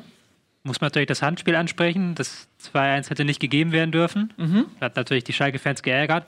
Aber ich fand es mal wieder ein stärkeres Spiel von ähm, Augsburg. Kajubi hat sich jetzt sehr gut eingefügt Ah, auf wollte ich gerade loben. Der hat einfach, ähm, der hat diese Lücke Spieler. auch so ein bisschen geschlossen, die da halt so ein bisschen war, ähm, auch durch Babas Abgang. Jetzt Max und Kajubi auf links und Kajubi, der auch einen geilen Kopfball einfach hat. Ey, der hat der hat 95% in der Luft rasiert. Einfach ernsthaft. Der ist Typ, ist krass. Ich hatte den sogar am Anfang der Saison in meinem Communio-Team, da war er noch nicht so gut. Aber ich wusste natürlich, was er kann. Obwohl am Anfang der Saison war er, glaube ich, äh, hat er auch ganz gut Ja, da, hat er, da hat er einen Treffer Ja. gemacht. Und dann, naja, egal. Hat auch in der Euroleague das, äh, die wichtige Vorlage zum Guter- 3 guter Mann. Bobadilla gemacht. mit ihm zusammengespielt. Echt? Ja, ja. Mit Kajubi habe ich zusammengespielt. guter, ne? Äh, Im Zweikampf mit ihm ist auch mein Kreuzband gerissen. Oh, was? Echt? Ja. Ähm, aber da konnte er nichts für. Nein, Ah. ähm, das mit der Sprungkraft, das stimmt schon. Das ist äh, Wahnsinn. Also, das war halt auch immer so mein Ding, wenn ich einen langen Ball gespielt habe, habe ich immer Kajubi gesucht, weil ich wusste, er kriegt den Kopfball. Also da, das hat man, wie du schon sagtest, bei der Vorlage gut gesehen, hat ja gestern auch alles, alles gewonnen. Und so langsam, äh, da gebe ich Tobi recht, so langsam kommt er auch ein bisschen an. Hat, es hat lange gebraucht, aber so langsam äh, zeigt er eigentlich das, was er kann. Er ist auch unglaublich schnell. Ja. Wir hatten ähnliche, also äh, Ähnliche war, äh, Schnelligkeitswerte. jeder, ich, wir haben die Tests immer zusammen gemacht, weil wir in der Liste untereinander standen und dann ich mich immer schlecht gefühlt danach. Wie, Weil er, viel, wie, wie, wie schnell rennst du eigentlich auf 100 Meter? ja, 100 werden nicht gemessen, weil wann machst du mal einen 100-Meter-Sprint? Also es gibt halt ähm, auf 30 Meter die Also Sprintzeit. ich in meinem Leben noch nie, aber Siehst du als Fußballer auch nicht. ähm, wir haben 30, ähm, 30 Meter werden gemessen und alles unter 4 ist, ist ordentlich. Zu meiner Hochzeit hatte ich so 395, 396 und Kajubi war so 36, 3, 36. Was hat Aubameyang?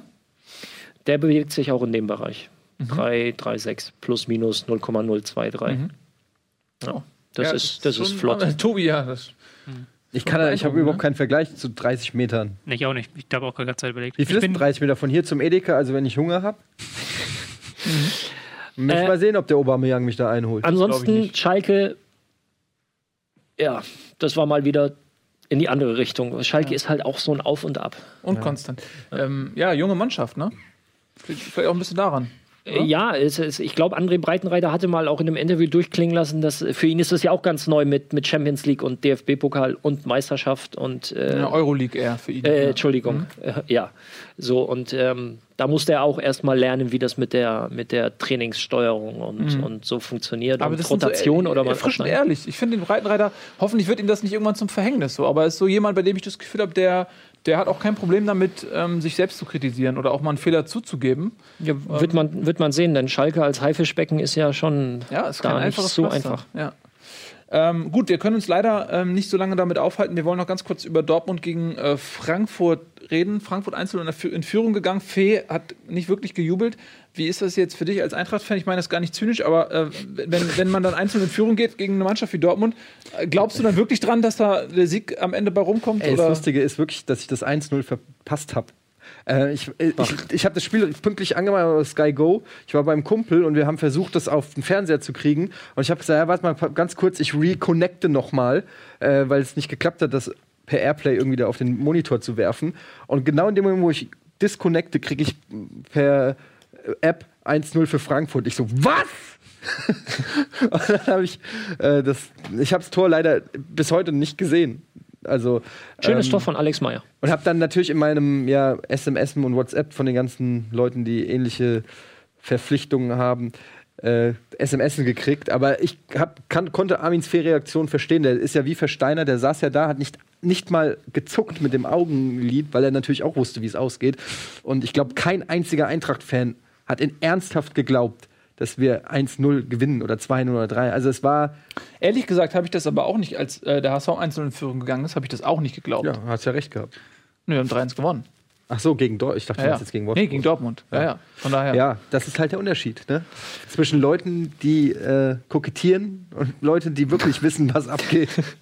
Es ist, so. schlecht. Dir, nein, dir fehlt das, den- es fehlt das Wissen, wie es ist in der zweiten Liga. Nils, da kannst du einfach nicht mitreden. Wir müssen dieses Es Spiel abschließen. Ist viel, äh, das, ich ist glaube, so. irgendwann färbt dieses Negative das, ab. Das ja, ist, das, ist, das ist ein bisschen wie bei, kennt ihr die, Ey, die sagen- als, es, als diese schwarzen Schlümpfe kommen und die beißen einen in den Bürzel und dann werden alle schwarz, da muss man aufpassen, dass du einem nicht in den Bürzel beißt. Der Zombie-Stumpf. Aber ey, ich möchte nur mal ganz kurz sagen, Dortmund, ähm, also natürlich, Eintracht war kein Gegner, danach der rot gelb-roten Karte von Medojevic, ne, dann war eh alles vorbei.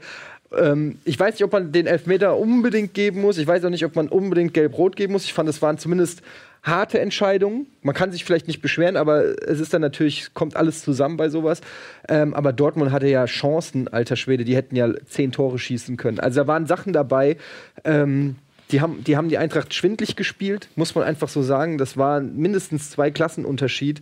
Und ähm, die Eintracht war, wie, wie sagt man, die Schnecke vor der Schlange? Das, Ja, ja, Schnecke vor der. Die Schlange vor dem Sch- Apfel. Wie heißt die? Ja, ja, äh, die Schlange. heißt Kaninchen. Besser die Taube am, Feigen- am das Arsch Feigenblatt als, vor der Brust. Äh, Genau, äh, das Kaninchen vor dem Apfel oder wie auch immer. Ja. Jedenfalls ähm, war das äh, natürlich das Spiel für die Eintracht und auch für Werder Bremen wird dann nächste Saison, äh, nächste Saison, nächsten, nächste Woche sein. Da müssen drei Punkte her, sonst, äh, ist- sonst komme ich auch nicht mehr in die Sendung, ganz ehrlich. Hat aber in Dortmund übrigens, ähm, beobachtet man häufig, die haben so viele Chancen. Ich glaube, dass die erst ein Tor schießen dürfen, nachdem, man, nachdem die dreimal Aluminium getroffen haben. Das muss irgendwie so eine Regel sein. Ja, ähm, es war ein wichtiges Spiel für Dortmund. So, These. Ähm, Begründung, sie haben nämlich mal gegen eine Sechserkette richtig gut gespielt. Das war jetzt so ihre Schwachstelle diese Saison. Äh, Frankfurt hat er sich mit sechs Mann tatsächlich hintereingestellt. Das war eine Sechserkette tatsächlich, wie man sie selten sieht. Aber warum denn das Erfolgsmodell von elf Mann hinten drin gegen Bayern? Ja, Nicht wiederholen. War ja eigentlich quasi so 6-3-1. Also sechs Leute und dann drei davor und dann Seferovic irgendwo vorne, der vielleicht mal einen Ball festmachen soll. Ja. Ähm, Ich kann auch eine, eine Lichterkette da hinten reinhängen. Dor äh, Dortmund hatte damit Probleme, deswegen war es von Armin Fee, äh, Richard Erb, es war gar nicht so dumm, das so zu machen. Dortmund hatte damit Probleme gegen Schalke und gegen Darmstadt ähm, und in der Europa League auch, ähm, weil sie halt sich mit fünf Mann vorne reindrängen lassen. So. Gut, haben wir das auch abgehakt. Jetzt kommen wir zu unserem absoluten Stargast. Wir freuen uns Ja, richtig. da, da, ja, mach, komm, Tobi, du hast Tobi einfach überfahren. Ja, ich wollte noch was ansprechen hier. Ach so, sorry, das habe ich ja mitbekommen. Das Thema, vielleicht nochmal Armin Fee, das wollte ich nochmal kritisieren, so, dass er Bitte. da jetzt mit äh, Winnie Schäfer dieses Fass aufmacht. Ja, da wollten wir gleich auch nochmal, das ist, das ist, jetzt machst du nämlich ein Fass auf. Weil es gab nämlich eine Auseinandersetzung, ähm, nach dem Spiel war das, ne? Äh, auf, bei den Kollegen von Sky, denen wir die Bundesliga-Rechte abkaufen nächstes Jahr, ist noch äh, inoffiziell. Und äh, da gab es eine Situation, äh, Winnie Schäfer war äh, bei ähm, Patrick 90. Wasserzieher äh, bei Sky 90 in, im Studio und die haben über Armin Fee geredet und dann wurde auf einmal Armin Fee dazugeschaltet, der alles mitbekommen hat. Äh, keiner wusste das vorher offensichtlich und dann haben die sich angezickt. Ähm, das können wir gleich nochmal zeigen. Ja? Aber ich finde, wir holen erstmal unseren Gast rein, weil so langsam läuft uns nämlich die Uhr davon und das ist total äh, ärgerlich, denn wir haben einen fantastischen Gast. Der ist bekannt unter anderem auch als ähm, Musikproduzent, als Sportjournalist, aber vor allem seit äh, letztem Jahr auch als Präsident des FC St. Pauli. Das ist ja das Kulthaus der Liga. Herzlich willkommen, Oke Göttlich! Moin. Moin! Hi, Schön, dass du Ralle. da bist. Ne? Schön, dass du da bist. Hi. Oh, das war die. Hi. Moinsen, Na? Tachchen. Das das Ich muss hier erstmal, ja, das geht hier so nicht, ne? Das müssen wir hier erstmal überkleben. ne? Du War das auch dein, natürlich auch noch gib mir das, speziellen, Trotzdem, ne? War das auch Genau. deine erste Amtshandlung ähm, als Präsident, So. dass du direkt Aufkleber überall in die Geschäftsstelle Selbstverständlich. Ja, da kannst du aber auch gleich den Gladbachbecher, den Bremenbecher und den nee, ja, Dortmundbecher, nee, nee, nee, auch nee der, der. Hoffenheimer war mir besonders Na gut, wichtig. alles klar. Ja. Schön, dass du da bist, Oke. Kennt ihr euch ja, ne? Wir haben uns schon mal gesehen. Wir haben ja, uns schon mal genau, gesehen, richtig, ja. Nee, aber jetzt ernsthaft, ihr, äh, nur so wirklich so? Oder? Du, Nein, kann, also- du bist ja erst 2014 Präsident geworden, richtig? Ja, genau. Also, aber er ist ja Fan seit. Also wir kennen uns im Prinzip, äh, du kennst ja die Gesichter, die sich so im Umkreis rumtreiben und äh, sein Gesicht war halt auch immer irgendwie präsent und ähm, Okay. ja. Also wir haben uns noch im alten Clubheim äh, mit einigen äh, Kollegen damals zu Drittliga-Zeiten auch schon mal getroffen. Okay, okay. Was, war- was war er denn für ein Spieler, so aus, aus Fansicht jetzt? Naja, er ist als Spieler derjenige gewesen, der die heißen Eisen aus dem Feuer geholt hat. Und das war für uns vor allen Dingen hinten erstmal eine wichtige Situation. Vor allen Dingen, als wir dann in die zweite gingen, da musst du dich ja erstmal akklimatisieren von der dritten in die zweite. Genauso wie wir es ja auch jetzt so ein bisschen machen. Du musst eine stabile Defensive erstmal haben und über eine Defensive oder eine Stabilität in der Defensive dann auch versuchen, wieder ein bisschen ins Fußballspielen zu kommen. Und ähm, da in den Zeiten war Ralf absolut wichtig und in der ersten Liga ja letztlich auch ganz genau dasselbe. Also es war auch gerade in den ganz schweren Zeiten, wir hatten es neulich davon, wo äh, viele auch in der Abwehrreihe dann äh, verletzt sind, da äh, waren wir sehr glücklich, äh, dass, Dass ihr da- alle da waren. Aber wie ist es denn? Ich kenne ja jetzt nur als Moderationskollege. Hast du nicht auch das Gefühl, dass er gedanklich ein bisschen langsam ist? Gedanklich ein bisschen langsam. Nee, ich finde, soll, ich- soll ich euch was sagen? Ich bin total begeistert, weil ähm, äh, Ralle ist jemand, mit dem ich mich äh, tatsächlich jetzt neulich länger unterhalten habe und auch über dieses gesamte Thema Social Media und letztlich ja auch der Grund, warum ich netterweise heute hier sein darf, weil wir uns da sofort verstanden haben, wo eigentlich auch so ein bisschen der Weg äh, vielleicht hingeht, wo Leute vielleicht Spaß haben, auch mal ein bisschen was anderes zu sehen und zu gucken. Und deshalb äh, freue ich mich auch hier zu sein. Ja, wir freuen uns sehr, dass du da bist. War auch Lass nur uns Spaß, mal, ne? Also- Lass uns mal ein bisschen äh, über dich und deinen dein Verein reden. Das ist ja eigentlich auch eine ganz coole Geschichte. Du bist, man sieht es ja ähm, jetzt nicht der typische Präsident. Also wenn man dich auf der Straße sieht, wird man nicht sagen, was glauben Sie, was dieser Mann beruflich macht? Ich schätze, er ist Präsident beim, bei einem Fußballverein, Profifußballverein. Äh, wie ist es äh, dazu gekommen, dass du quasi von, von einem, jemandem, der ganz viel mit Musik zu tun hatte, der aber auch Sport äh, in Köln äh, studiert hat, dass, dass du Präsident beim FC St. Pauli wirst? Ja, das, da ergibt sich letztlich eins zum anderen. Das war nie ein Plan und das war auch selbst bis zu dem Zeitpunkt, wo man gefragt wurde, äh, kein Plan, sondern es war äh, ein Thema, wo der Verein sich irgendwann äh, gefragt hat, Das nur hier hin. Was, Ah, red kann, weiter, red was, was kann man sozusagen vielleicht mal anderes Neues versuchen, ähm, auch auf nicht nur der Position eines Trainers oder der Position, äh, die man sonst immer so auswechselt, sondern vielleicht auch mal äh, innerhalb eines Präsidiums. Und ähm, da hat sich der Aufsichtsrat äh, entschieden, sich, sich, mal, sich mal zu, Ich krieg's nicht hin, sich, tut mir echt leid, aber sich mal zu überlegen, äh, ob es vielleicht tatsächlich auch für den Verein sinnvoll wäre, man etwas neuen Winter wehen zu lassen. Ja. und haben dann tatsächlich gesucht, wer kann so etwas sein. Und dann gab es äh, zwei, drei vielleicht Kandidaten, nehme ich an. Und ähm, ich wurde auch gefragt und das ist ja auch nicht ganz so normal, dass man sich dann mit ja inzwischen 40 dann überlegen kann, ähm, kann man sich so ein Ehrenamt eigentlich auch zeitlich erlauben. Und ähm, Ach, das ist ein Ehrenamt? ja, es ist ein gänzliches Ehrenamt. Äh, Das gibt nicht mal wie in der Politik sonst üblichen Sitzungsgeld oder sonstiges, sondern das ist so lockere. Eine Dauerkarte. Es ist äh, ja genau. Ich habe ich hab eine Arbeitskarte. Ich darf ins Stadion. Ich darf auch nicht dafür bezahlen. Das, Das ist ist super nett auf Ja. jeden Fall. Ja. Ähm, ja, du bist in der Zeit zum FC St. Pauli gekommen, als es mal wieder ähm, sehr turbulent war, sowohl sportlich als auch vielleicht so ein bisschen politisch, weil äh, kaum ein anderer Verein ähm, hat eine, so eine lebendige Debatte darüber, was die Identität des Clubs ist, wofür man steht. Denn man muss ehrlich sagen, St. Pauli ist ja schon ein Ausnahmeverein. Ähm, wie also du, du fängst dann an als Präsident letztes Jahr, ihr habt euch erst kurz vor Ende der Saison so richtig gerettet, äh, habt den Schwung jetzt mit Eberlin mitgenommen. Also in welcher Situation hast du den Verein vorgefunden und was waren so die ersten Schritte, die du eingeleitet hast? Nee, wir haben uns schon dann auch intensiv vorab vorbereitet, so in dem guten Glauben, wir werden hoffentlich gewählt werden und ähm, haben dann wirklich, ich glaube, eine sehr tiefgründige Analyse gemacht. Wir haben mit allen Funktionsteam-Mitarbeitern gesprochen, wir haben mit äh, sehr vielen Leuten von externen gesprochen, äh, woran krankt es eventuell einfach. Auch dieser Punkt, warum kommt es eigentlich zu einem Präsidiumswechsel in einem ja wirtschaftlich nicht erfolglosen Fall, sondern mhm. wirtschaftlich äh, standen und stehen wir äh, sehr gut da, was ja im Allgemeinen natürlich auch einem Präsidium zugute gehalten wird und auch unseren Vorgängern, die man dafür nur loben kann, dass sie das äh, Schiff wirtschaftlich stabil aufgestellt haben und auch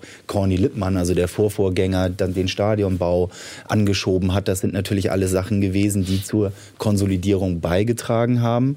Aber du hast es vorhin angesprochen, es war schon so, der Verein hat sich schon auch sehr, ich sage jetzt mal so ein bisschen selbst gefallen in seiner Rolle, ähm, wie er äh, wie er intern letztlich ein bisschen müde geworden ist, mhm. auch äh, in seiner vermeintlichen erfolgreichen Zeit. Ähm, sich damit so komfortabel gefühlt zu haben. Und da hieß es eben auch so ein bisschen, wollen wir eben jetzt ein, ein normaler Fußballverein werden, der davon zehrt, dass er mal in der ersten Liga gespielt hat und wir auch äh, die finanziellen Mittel dann über ein, zwei, drei Jahre hatten, immer, sage ich mal, finanziell zumindest oben in der zweiten Liga mit angreifen zu können.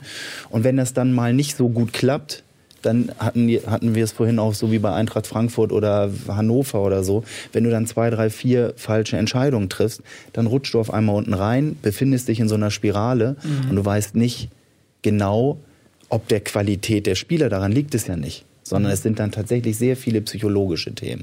Und das war dann auch der Grund, viele Gespräche zu führen, auch mit externen, was kann man sozusagen tun um dann ja eine etwas absurde Entscheidung zu treffen. Ähm, zumindest zu der Zeit wurde sie sehr ähm, absurd äh, in der Szene beäugt.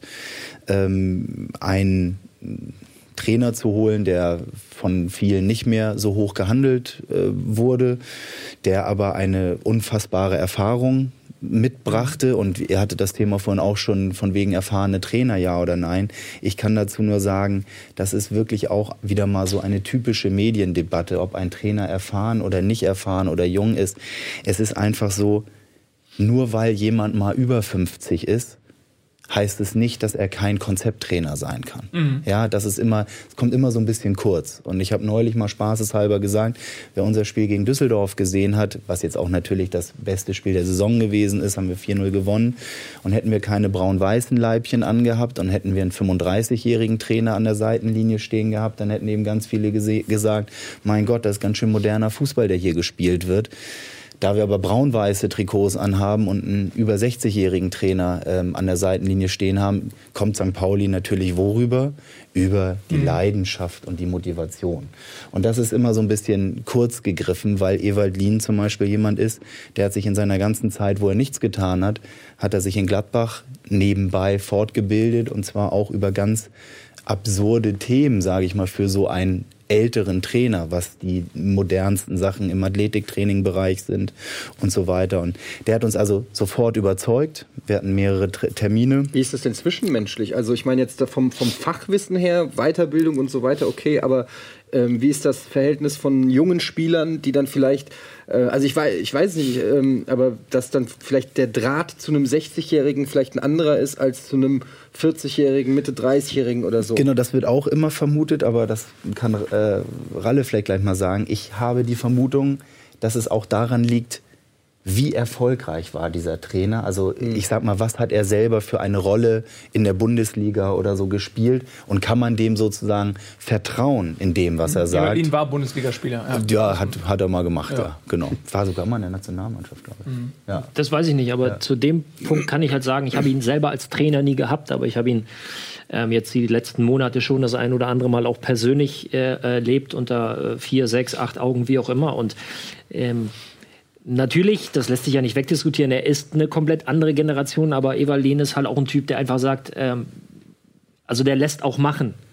So, und der kann sich aber auch sehr gut in Menschen hineinversetzen und kann auch denken wie ein 20-Jähriger, so nach dem Motto, ich würde es nicht so tun, aber du bist halt jünger als ich, deswegen mach das so.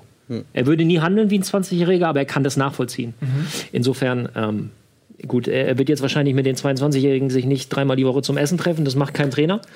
Ähm, aber ähm, er kann das Denken nachvollziehen und entsprechend reagieren und handeln. Also von der Seite gibt es da ähm, Und keine er, Probleme. Ja, und er ist natürlich vom Charakter her grundsätzlich erstmal ein extrem liberaler und offener Mensch. Also der, ne, mit dem hat man auch das Gefühl, mit dem kann man auch wirklich sprechen. Und du nimmst die Rolle sozusagen auch an, jemanden zu haben als Trainer, der dir zuhört. Und das tut Ewald mit hundertprozentiger Sicherheit. Mhm. Und ist dann auch jemand, der im Einzelgespräch, glaube ich, durchaus Stärken hat. Ja.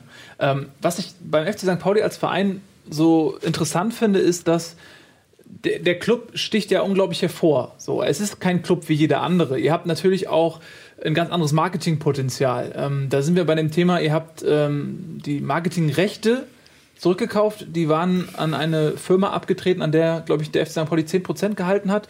Jetzt hat man für knapp 1,2 Millionen oder was ähm, die komplette Firma sozusagen inklusive der Rechte zurückgekauft. Das heißt, ihr könnt auch in Zukunft äh, marketingtechnisch wieder das zu 100 Prozent ähm, sag ich aus den eigenen Reihen äh, leiten. Das ist zum Beispiel ein Thema, da würde jetzt man vielleicht bei einem anderen Verein überhaupt nicht drüber reden, aber beim FC St. Pauli ist das ein zentraler Punkt, weil man auch das Gefühl hat, dass das ja für die Fans sehr wichtig ist, dass es für die Identität des Vereins sehr wichtig ist. Wie, wie bist du in dieser Richtung tätig?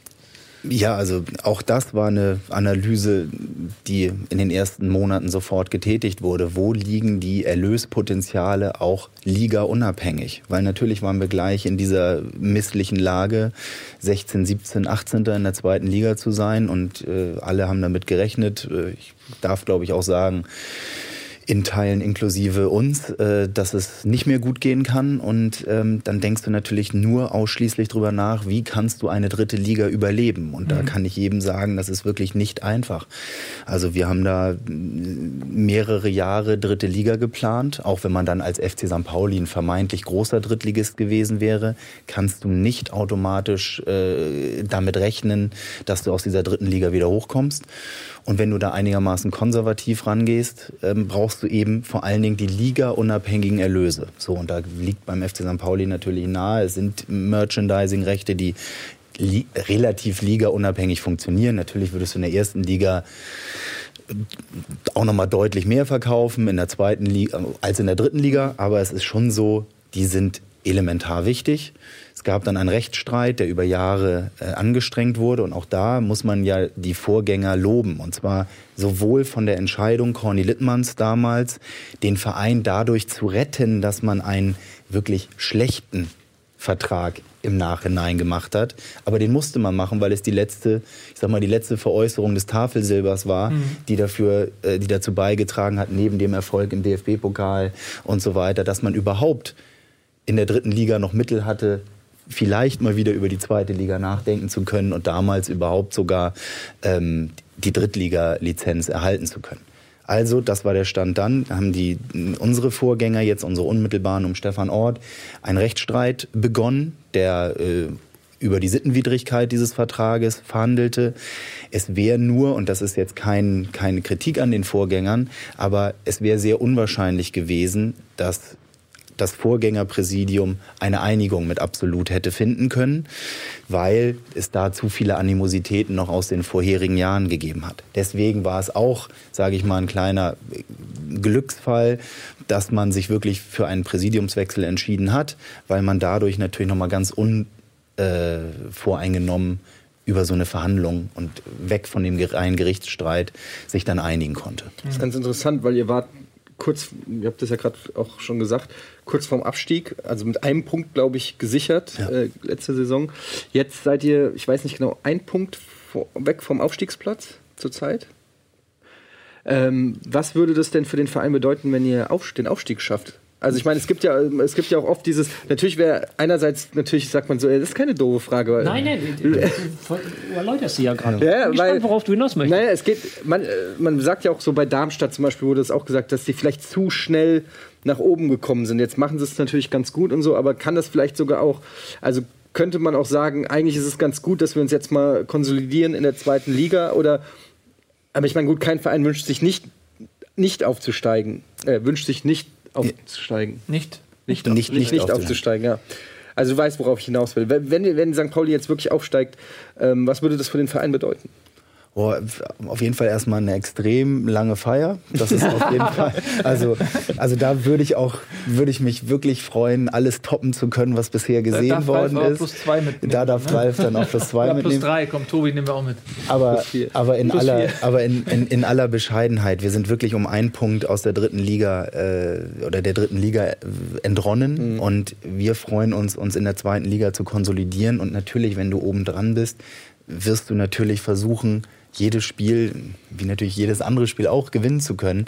Aber es ist, es ist schon spannend, wie die Jungs aus dieser Spirale und die Mannschaft vor allen Dingen mit dem Umfeld wieder so ein bisschen im Zusammenwachsen begriffen ist und die Leute Lust haben auf die Mannschaft, die Leute Lust haben, die Mannschaft spielen zu sehen und die Mannschaft auch Lust hat, für die Leute wieder Fußball zu spielen. Das war natürlich eine ganze Zeit lang nicht so. Und das hat natürlich auch damit ein bisschen Erfolglosigkeit zu tun. Und das hört sich so romantisch an und so psychologisch, aber so ist es tatsächlich. Wenn zwischen Umfeld und Mannschaft ein gegenseitiges Interesse besteht, auf eine gewisse Art und Weise, in einer gewissen Enge, dann ist es auch, ähm, dann wird es nochmal ganz anders getragen. Und daher war auch dann so eine Schnittstellenfigur wie jetzt äh, Ewald Lien gar nicht so ganz verkehrt gewesen, obwohl wir ihn deshalb gar nicht ursprünglich geholt haben. Aber das hilft natürlich dann auch weiter und ich glaube, unser Verein ist da auch ein Anfälliger für, wenn man so etwas nicht hat und ich sag mal, anfängt so zu arbeiten, wie es ein Verein tun würde, der jetzt auf dem Reißbrett den tollsten Fußballverein der Welt planen würde, wo du dir den vernünftigen Standort aussuchst, den dazu passenden Trainer, der bitte nur die Form von Fußball spielen lassen soll, ähm, die die Leute irgendwie ähm, attraktiv finden. Ähm, das funktioniert bei uns so nicht ganz. Du kannst nicht ganz reißbrettartig agieren. Ähm, aber ein bisschen schon. Also der, der Spagat zwischen Kult, Chaos Club, Kiez und, und Kommerz auf der anderen Seite ist bei euch ja auch unglaublich groß. Ja? Also St. Pauli ist einfach eine fette Marke. Der Totenkopf ist eigentlich, das ist was, was für ein cooles Logo ihr da eigentlich habt, ja. Womit ihr auch eine Menge Kohle verdient. So. Und jetzt äh, gab es jetzt zuletzt den Vorstoß äh, durch Andreas Retting, der äh, quasi die Solidargemeinschaft in der Finanzierungsfrage so ein bisschen aufbrechen wollte, zumindest aber in Frage gestellt hat. Sprich, er wollte die äh, Vereine, die diese 50 plus 1 Regel umgehen, äh, so ein bisschen aus dieser Gemeinschaft rausnehmen, weil die ja eben auch andere Finanzierungsquellen haben. Gab es natürlich direkt äh, von den vielleicht auch zu erwartenden Persönlichkeiten, Rummenigge, äh, Völler, dementsprechend auch ähm, Gegenwind. Wie, wie war das Kalkül hinter, hinter dieser Aussage? War das einfach nur mal, die Leute zu sensibilisieren und äh, mal so ein bisschen die Frage schon mal so prophylaktisch in den Raum zu schmeißen, auf dass man sich darauf so ein bisschen äh, abarbeitet? Oder war das, habt ihr wirklich, sage ich mal, vorgehabt, das so durchzuziehen, wie gesagt?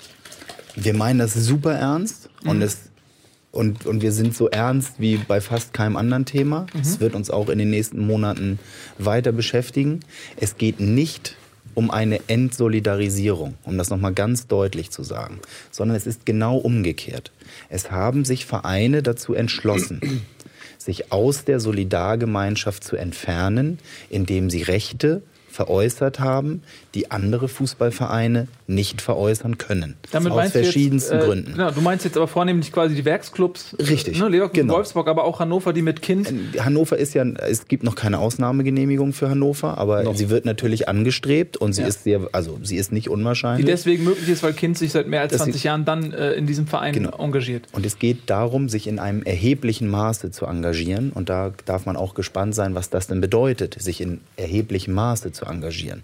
Denn dann könnten wir uns ja auch vielleicht demnächst äh, 20 Jahre Astra, könnten wir uns ja demnächst auch Astra St. Pauli nennen.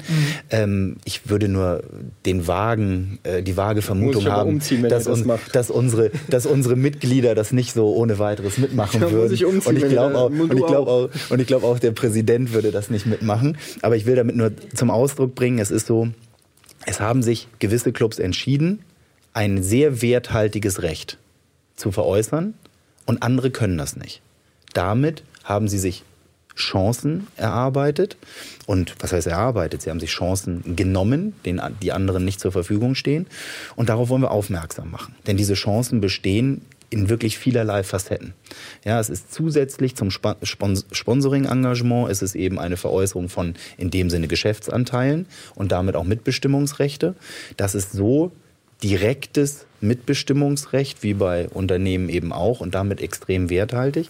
Dann haben wir die steuerrechtlichen äh, Thematiken, das heißt, so Konzerne freuen sich natürlich auch, die teilweise zwei bis manchmal vielleicht sogar dreistelligen Millionenbeträge ähm, gerne auch äh, unter Verlusten zu verbuchen, weil das auch vielleicht die, äh, die, die, Steuerlast etwas senkt. Mhm. Ähm, das haben wir zum Beispiel noch gar nicht so richtig thematisiert, aber das ist natürlich ein wahnsinniger Wettbewerbsvorteil. Auf was ja? für eine Resonanz stoßt ihr denn so von unterschiedlichen Vereinen? Also ich weiß jetzt als Eintracht-Fan, dass, dass es da wohl wahrscheinlich eher Sympathien gibt, aber es ist dann natürlich auch immer die Frage, ähm, ob man das alles so äußern kann, wie man das denkt. Da herrschen ganz viele politische äh, ja, Dinge im Hintergrund, das wirst du sicherlich auch bestätigen können. Aber wie ist so die Resonanz von den Vereinen, auch jetzt vielleicht mehr so im Augengespräch? Was, was sagen die Leute? Wie reagieren ja. die darauf? Also es gibt extrem viele Schulterklopfer. Und das sind aber die Schulterklopfer im, äh, also vor allen Dingen auch im Nachgang der Gespräche. Mhm. Und ich bin mir sehr sicher, wir haben da schon ein gehöriges Wespennest angestochen und es gibt sehr viele Befürworter. Also natürlich, ne, ich möchte jetzt hier keine Clubs nennen, weil dann fühlen die sich in irgendeiner Weise vielleicht in irgendeine Ecke gedrängt oder was auch immer. Aber es ist äh, tatsächlich so, dieses Thema wird die Liga in den nächsten Monaten weiterhin extrem beschäftigen. Und das war auch der Grund, warum wir letztlich gesagt haben, okay, wir haben das Thema angesprochen, wir ziehen aber den Antrag weil er missverstanden wurde, so wie von dir auch. Wir würden gerne die Solidargemeinschaft entzweien. Was dann Haben, ja aber auch an der Berichterstattung liegt, Ja, ne? was ja also auch, was eine Polit, was ja auch politisch gesteuert ist, natürlich, zu sagen, oh, da versucht jemand uns zu entzweien. Ich meine, das Wort Solidargemeinschaft beinhaltet ja im Prinzip schon die, die Asozialität, wenn man es aufkündigt, äh, im Namen so ein bisschen. Richtig. Und diese Solidargemeinschaft ist ja unsere Meinung oder unser Standpunkt wurde ja bereits von vier Mannschaften oder dreieinhalb aufgekündigt. Und vor allen Dingen ist das Gesetz oder beziehungsweise die juristische Grundlage so wackelig, dass wir glauben, es können auch weitere folgen. Aber was Und ist denn konkret schwierig. so, ähm, Entschuldigung, was, was ist denn konkret äh, quasi dein Vorschlag? Genau, der Vorschlag, äh, ist ganz, genau, der Vorschlag ist ganz konkret. Es gibt nur ein einziges verbandsautonomes Mittel. Und zwar das darf nur der Verband oder der Ligaverband entscheiden. Also die DFL. Und die DFL ja. darf alleine über einen Tatbestand entscheiden und das ist die Verteilung der TV-Gelder. Es ist der letzte Pfeil im Köcher, der sozusagen zu einer erneuten Solidarisierung wieder beitragen kann. Und das würde eben einfach bedeuten, dass man ähnlich wie man momentan anhand der äh, Tabellenplätze ja die TV-Gelder verteilt, dass man das auch weiterhin tut, weil der sportliche Erfolg bzw. Nichterfolg finde ich auch richtig, dass der ähm, für mehr oder weniger Geld in der Kasse sorgt, weil das ist eine relativ gleichberechtigte äh, Chose. Aber Wobei natürlich dann die Belohnung des sportlichen Erfolgs auch wieder neuen sportlichen Erfolg befeuert. Ja, aber da haben wir nun durchaus viele Beispiele, wo es dann nicht geklappt hat. Ja, also das darf man ja dabei nicht vergessen, mhm. weil dieses Geld muss ja auch erstmal klug eingesetzt werden. Aber der konkrete Vorschlag bezieht sich darauf, wie können wir also zusätzlich zu dem rein sportlichen Erfolg Kriterien mit der Liga, mit den Vereinen erarbeiten, wo wir sagen, es gibt eine gewisse Malus-Regelung für Vereine, die sich sozusagen einen anderen Wettbewerbsvorteil für sich sichern konnten oder sichern durften. Mhm. So, das heißt, das ist ein riesen komplizierter Verteilungsschlüssel mit diversen Multiplikatoren. Wie stellst du die also sozusagen ein, um wieder eine Wettbewerbsgleichheit, also ich sag mal, ein ebenes Spielfeld wiederherzustellen. Aber was ich nicht verstehe, ist, wenn, wenn es so ist, dass dieser Verteilungsschlüssel, äh, sage ich mal, jetzt in sich schlüssig ist, also Sinn macht, wo ist dann überhaupt das Gegenargument? Also, dass natürlich Leverkusen und Wolfsburg dem nicht zustimmen, kann ich nachvollziehen. Äh, Hannover auch, ja. Aber theoretisch müsstet ihr doch mit einem Schlag sämtliche Stimmen der beiden Ligen auf, auf eurer Seite haben, weil die profitieren ja letztendlich auch davon. Oder umgekehrt, äh, die müssen ja auch Angst haben. Ja, aber die müssen ja auch Angst haben vor den Werksvereinen. sportpolitisch nicht äh, hinter die Kulissen schaust. Gott sei Dank. Ja, nee, ich, aber es interessiert Ja. mich ja deshalb auch, wie, wie, wie ist die es? ne? wenigsten tun das. Ihr Ja. seid ja ein sehr abgeschotteter äh, äh, Verein. Nein, aber das- jetzt Ich habe ja, ich hab ja das Glück, dass ich ganz naiv die Fragen Ja. stellen kann, die sich auch sonst, weiß ich nicht, der Otto Normalverbraucher eben stellt. Ne? Aber das Spannende ist eben, Sport, Politik hat damit meistens zu tun, es gibt eine Entscheidung und alle sitzen da und sagen, das ist wunderbar so. Wir haben uns jetzt für den Weg entschieden zu sagen, wir finden nicht alles so gut und wir sprechen es auch mal offiziell an. Und das ist ja ein ganz normaler demokratischer Prozess, in dem man mal sagt, wir stellen jetzt mal innerhalb einer Versammlung einen Antrag. Das ist ja, wir sind ja Gesellschafter, wie die anderen 35 Erst- und Zweitligisten auch. Uns gehört ja zu einem 36. die DFL. Also darf man doch per Antrag in einer Mitgliederversammlung mal eine Frage stellen oder einen konstruktiven Vorschlag einbringen. Aber was sind denn die Argumente? Also ich finde die Frage sehr, sehr interessant, weil was sind denn Die Argumente der. Die Gegenargumente. Genau, nein, die Gegenargumente sind, also dass die natürlich jetzt sportpolitisch so ein bisschen jeder seine Einzelinteressen auf einmal darin aufgerissen Genau, aber sieht. also da sind ja im Prinzip die Interessen aller Vereine. Ihr seid ja im Prinzip in der gleichen Situation, Ausnahme die Werksclubs. Aber für jeden, für den diese 50 plus 1 Geschichte nicht in Frage kommt, die müssten ja eigentlich erstmal per se auf eurer Seite sein. ja. Genau. das, ich, das will ich ja auch nicht ausschließen. Also das ist tatsächlich unter Umständen erstmal so. Das andere ist aber, dass ein äh, natürlich in dem Moment, wo du so ein Thema aufbaust und sagst, wir müssen an dem Verteilungsschlüssel etwas verändern, dann sagt natürlich vielleicht der größte Club der Liga, ja super, dass wir endlich mal was daran verändern, weil das wollen wir ja sowieso auch. Wir finden zum Beispiel die zweite Liga kriegt gar nichts mehr. Als Beispiel. So, ähm, da kann man natürlich sagen, es hilft dem Ligakrösus überhaupt gar nichts, wenn selbst die 180 Millionen, die die zweite Liga erhält, wenn wir die jetzt noch auf die Top 5 Vereine verteilen würden, dann hätte jemand, äh, ne, hätten die irgendwie 30 Millionen mehr, mal so bummelig. Aber diese 30 Millionen schließen noch nicht das Loch zu PSG oder zu Man City. Sowieso nicht. Diese 30 Millionen helfen diesen zwei, drei top internationalen Clubs in gar keinem Maße. Aber zwei Millionen mehr oder eine Million mehr für, ich sag mal, Platz 10 bis Platz 36, wenn wir die zweite Liga mit hinzunehmen, ähm, helfen denen in einem unfassbaren Maße. Und das ist eben genau auch wieder, damit können wir auch wieder den Wettbewerb, also das, was wir vielleicht einigen ein bisschen weniger geben, gleich verteilen auf die anderen, hilft ein weiter. Nur natürlich wollen gewisse Kräfte versuchen zu sagen, okay, wenn wir gehen jetzt an den TV-Geldschlüssel gerne ran, aber dann natürlich auch nach den Spielregeln des Ligakrösus. Okay, als gut, verstehe. Bayern haben natürlich ähm, das, als, als ureigenes Und Interesse Bayern- vielleicht auch, dass sie eben, Ja. wie es in anderen ähm, äh, Ligen der Fall ist, wie zum Beispiel in, in Spanien, äh, wo Real Madrid äh, das Recht hat, sich selbst zu vermarkten. Das würde natürlich bei den Bayern, ähm, ne, die würden natürlich das wie ein Gewicht abschneiden, ja, und äh, davonfliegen. Aber Äh, die Bayern sagen schon. auch, aber, das ist auch ganz spannend, aber Ja. die Bayern sagen letztlich auch, die 50 plus 1 Thematik ist interessant und ist auch richtig, Mhm. ja, ist aber tatsächlich das Thema so ein bisschen, die interessiert der Wettbewerb nicht, weil es gibt für die Bayern national keinen Wettbewerb. Noch nicht. Und nein, und nee. der, und, der, der nee, einzige Wettbewerb, und, der entstehen könnte, ist ja eben durch Vereine, die diese 50 plus 1 Regel missachten. Ja, aber Also es und da, also das, ich darf da jetzt nicht zu viel. Das interessiert ihn nicht. Das, da sind Du die schon, da sind, alles da sind, da, da sind, da sind die schon, da sind die schon, da sind die schon, Neururer da sind hat die hier schon, breitbeinig gesessen da und sind alles rausposaunt. da sind die schon, da sind die schon ein drüber. Okay. Ja. Für die ist, geht es nicht mehr um den nationalen Wettbewerb, Ja, das merkt man. sondern es geht tatsächlich nur darum, wie schließen wir die Lücke PSG, Man City. Also wenn es da überhaupt spielerisch und qualitativ gibt es da ja momentan gar keine Lücken. Aber wenn du auf Jahre, sage ich mal, 100 oder 200 Millionen kompensieren musst, dann wird es natürlich Insofern würde es fast helfen, wenn äh, sowas wie Red Bull Leipzig in drei, vier Jahren äh, ein absoluter Konkurrent für die Bayern darstellt, dass sie vielleicht wieder mehr Angst haben vor gewissen Dingen. Also diese, dieses, dieses Monopol, das die Bayern momentan haben, sorgt vielleicht auch ein bisschen für Desinteresse in gewissen Gebieten, wo man vielleicht die Bayern als Mitstreiter oder Meinungsführer wieder gebrauchen könnte. Ich finde das Schlimme ja tatsächlich, wir haben, also die deutsche Liga wird von allen ausländischen Ligen total bewundert. Aber warum? Weil viele, also günstig, nein, günst, nein, günstige Eintrittstickets, äh, Wegen der äh, Fans. Vielfalt, Wegen der Fankultur. wegen, wegen der Fankultur, wegen, aber auch, weil es ja noch relativ spannend mit Auf- und Abstieg gewesen ist eine Zeit lang. So, und was machen wir? Wir setzen uns jetzt sozusagen dahin und sagen, wie können wir Hardcore noch ein mehr vermarkten?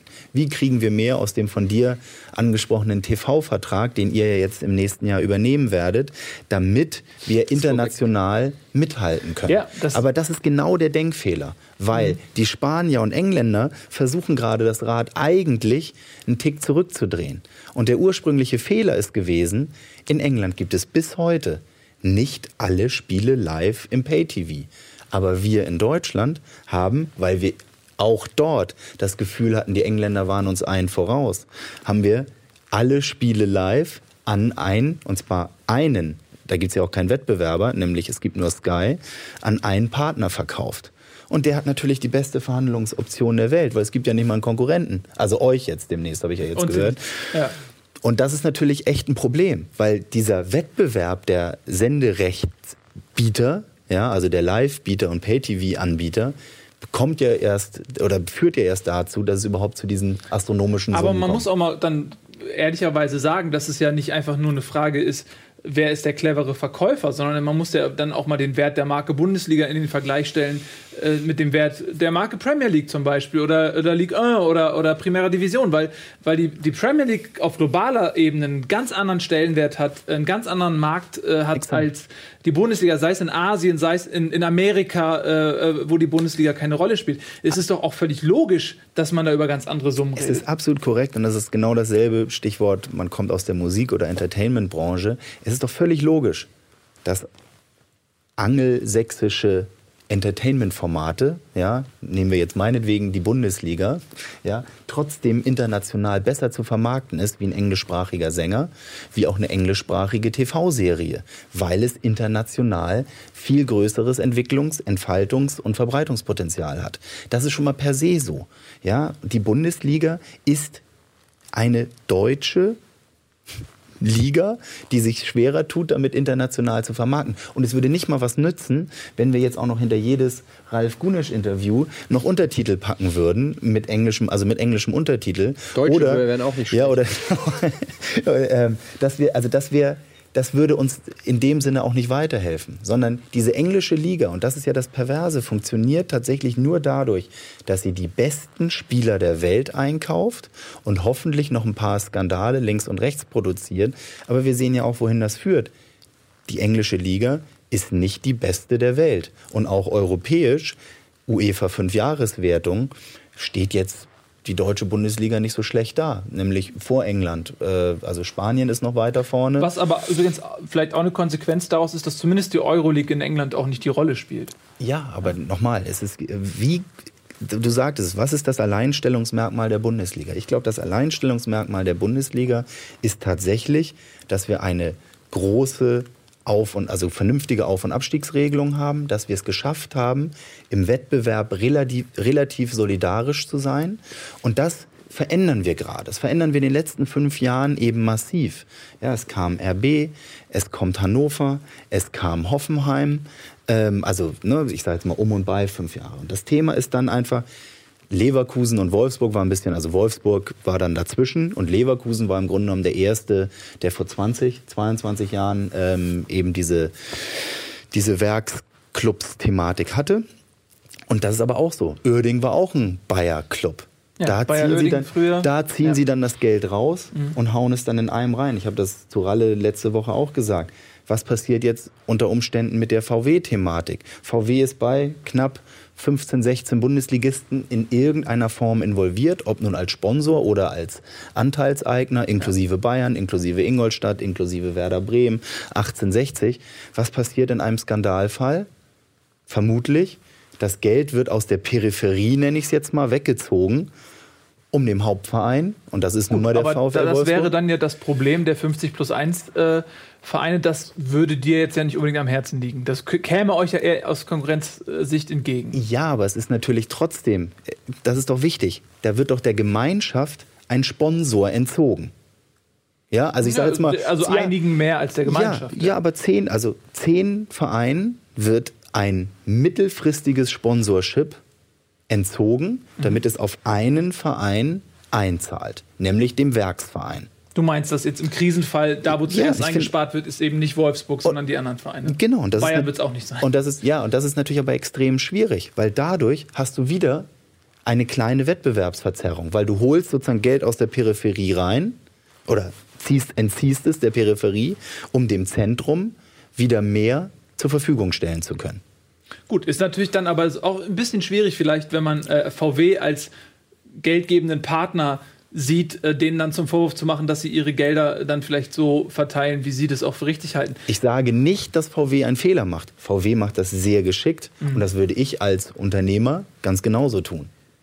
Ja, Äh, was, sag- was wäre denn, wäre es zum Beispiel mal ein bisschen mehr so zu, zum, zum Konstruktiven hin? Wie, was wäre zum Beispiel mit, äh, haben auch viele Vereine vorgeschlagen, dass man sagt, dass man eine, nicht eine nur rein sportliche Verteilung der Gelder nimmt, sondern man sagt, äh, wer bringt die meiste Quote, wer bringt die meisten Auswärtsfans mit? Denn es ist ja auch so, dass ein, ein Verein äh, wie Dortmund, Frankfurt, auch äh, HSV in der zweiten Liga, auch St. Pauli, die, dass die natürlich dann ähm, die fremden Stadien füllen und dass man das dann irgendwie auch äh, widerspiegeln lässt in der Geldtabelle. Aber das ist nochmal ganz wichtig. Das ist nicht der Kern unseres Antrages, weil damit hast du dann direkt schon wieder natürlich auch ein paar Leute nicht hinter unserem eigentlichen Wunsch, nämlich die 50 plus 1 Regelung, ein bisschen zu leveln.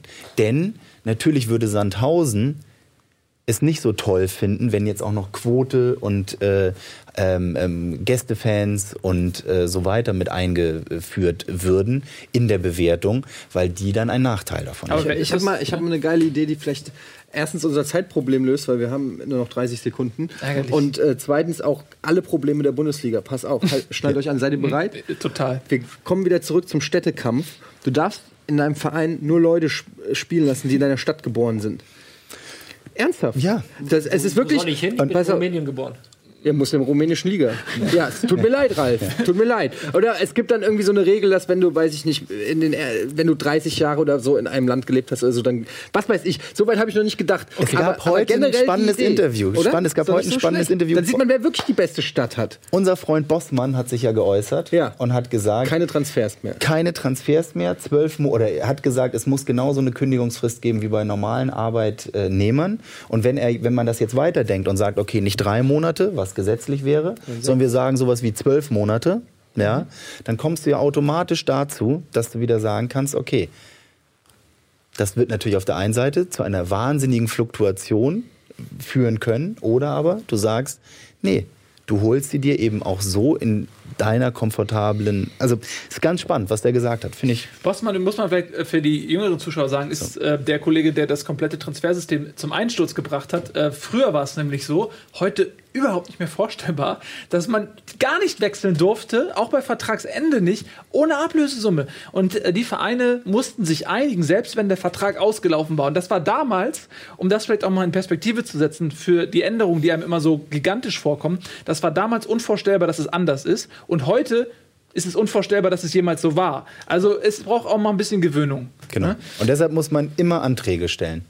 So, das ist ein schönes Schlusswort. Ich hätte gerne einen Antrag, dass wir die Sendung verlängern, weil okay, ich hätte so viele Fragen gerne noch mit dir geklärt, aber das sind so viele spannende Themen. Ähm, Ja, kommst du einfach noch du kommst wieder. bitte einfach noch mal wieder. Sehr gerne. Ja, und äh, das war wirklich toll, dass du da warst. Ralf, vielen Dank, ähm, dass du reingeschneit bist und äh, Tobi. Wie immer ähm, bist du zu kurz gekommen. Ja, das und wir möchten jetzt noch drei Punkte in Bielefeld holen. Heute, stimmt. Ja, Erstmal, genau. das muss man auch Stimmt, noch mal ey. zu sagen. Ja, ja, Trotz genau. Spieltag heute hier. Ja, Jetzt ja. geht's gleich ab. Ja, dabei drücke ich alle Daumen. Und wir möchten, dass die U23 heute gegen den HSV gewinnt. Da fahre ich nämlich jetzt hin. ja. Ne? Da fährst du, da bist du heute. Da fahre ich jetzt hin. ja. Okay. Nimmst ja. du ihn mit, weil er ist ja HSV-Fan. Ja, Ja, genau. mit. Und Absolut. dann äh, ähm, machen wir aber Lass dich auf der Hälfte raus. Demonstrieren wir mal, dass, die, dass in dieser Stadt nicht nur Gräben, sondern auch Brücken existieren Genau äh, so zwischen ist den es. Vereinen. So. Nächste Oh Woche ja. Lotto King Karl. Oh, da freue ich mich. Oh, der Stadionsprecher vom HSV. Mensch, da habe ich so viele Fragen. Ja, das ist Äh, Lotto King Karl, ey. auch. Ja, äh, schaltet wieder ein. Nächste Woche Bundesliga. Danke, Tobi. Danke, Oke. Danke, Ralf. Äh, haut rein. Jetzt Danke gibt's euch. Pokémon. Schnapp sie dir. Alle. Tschüss. Was geht ab?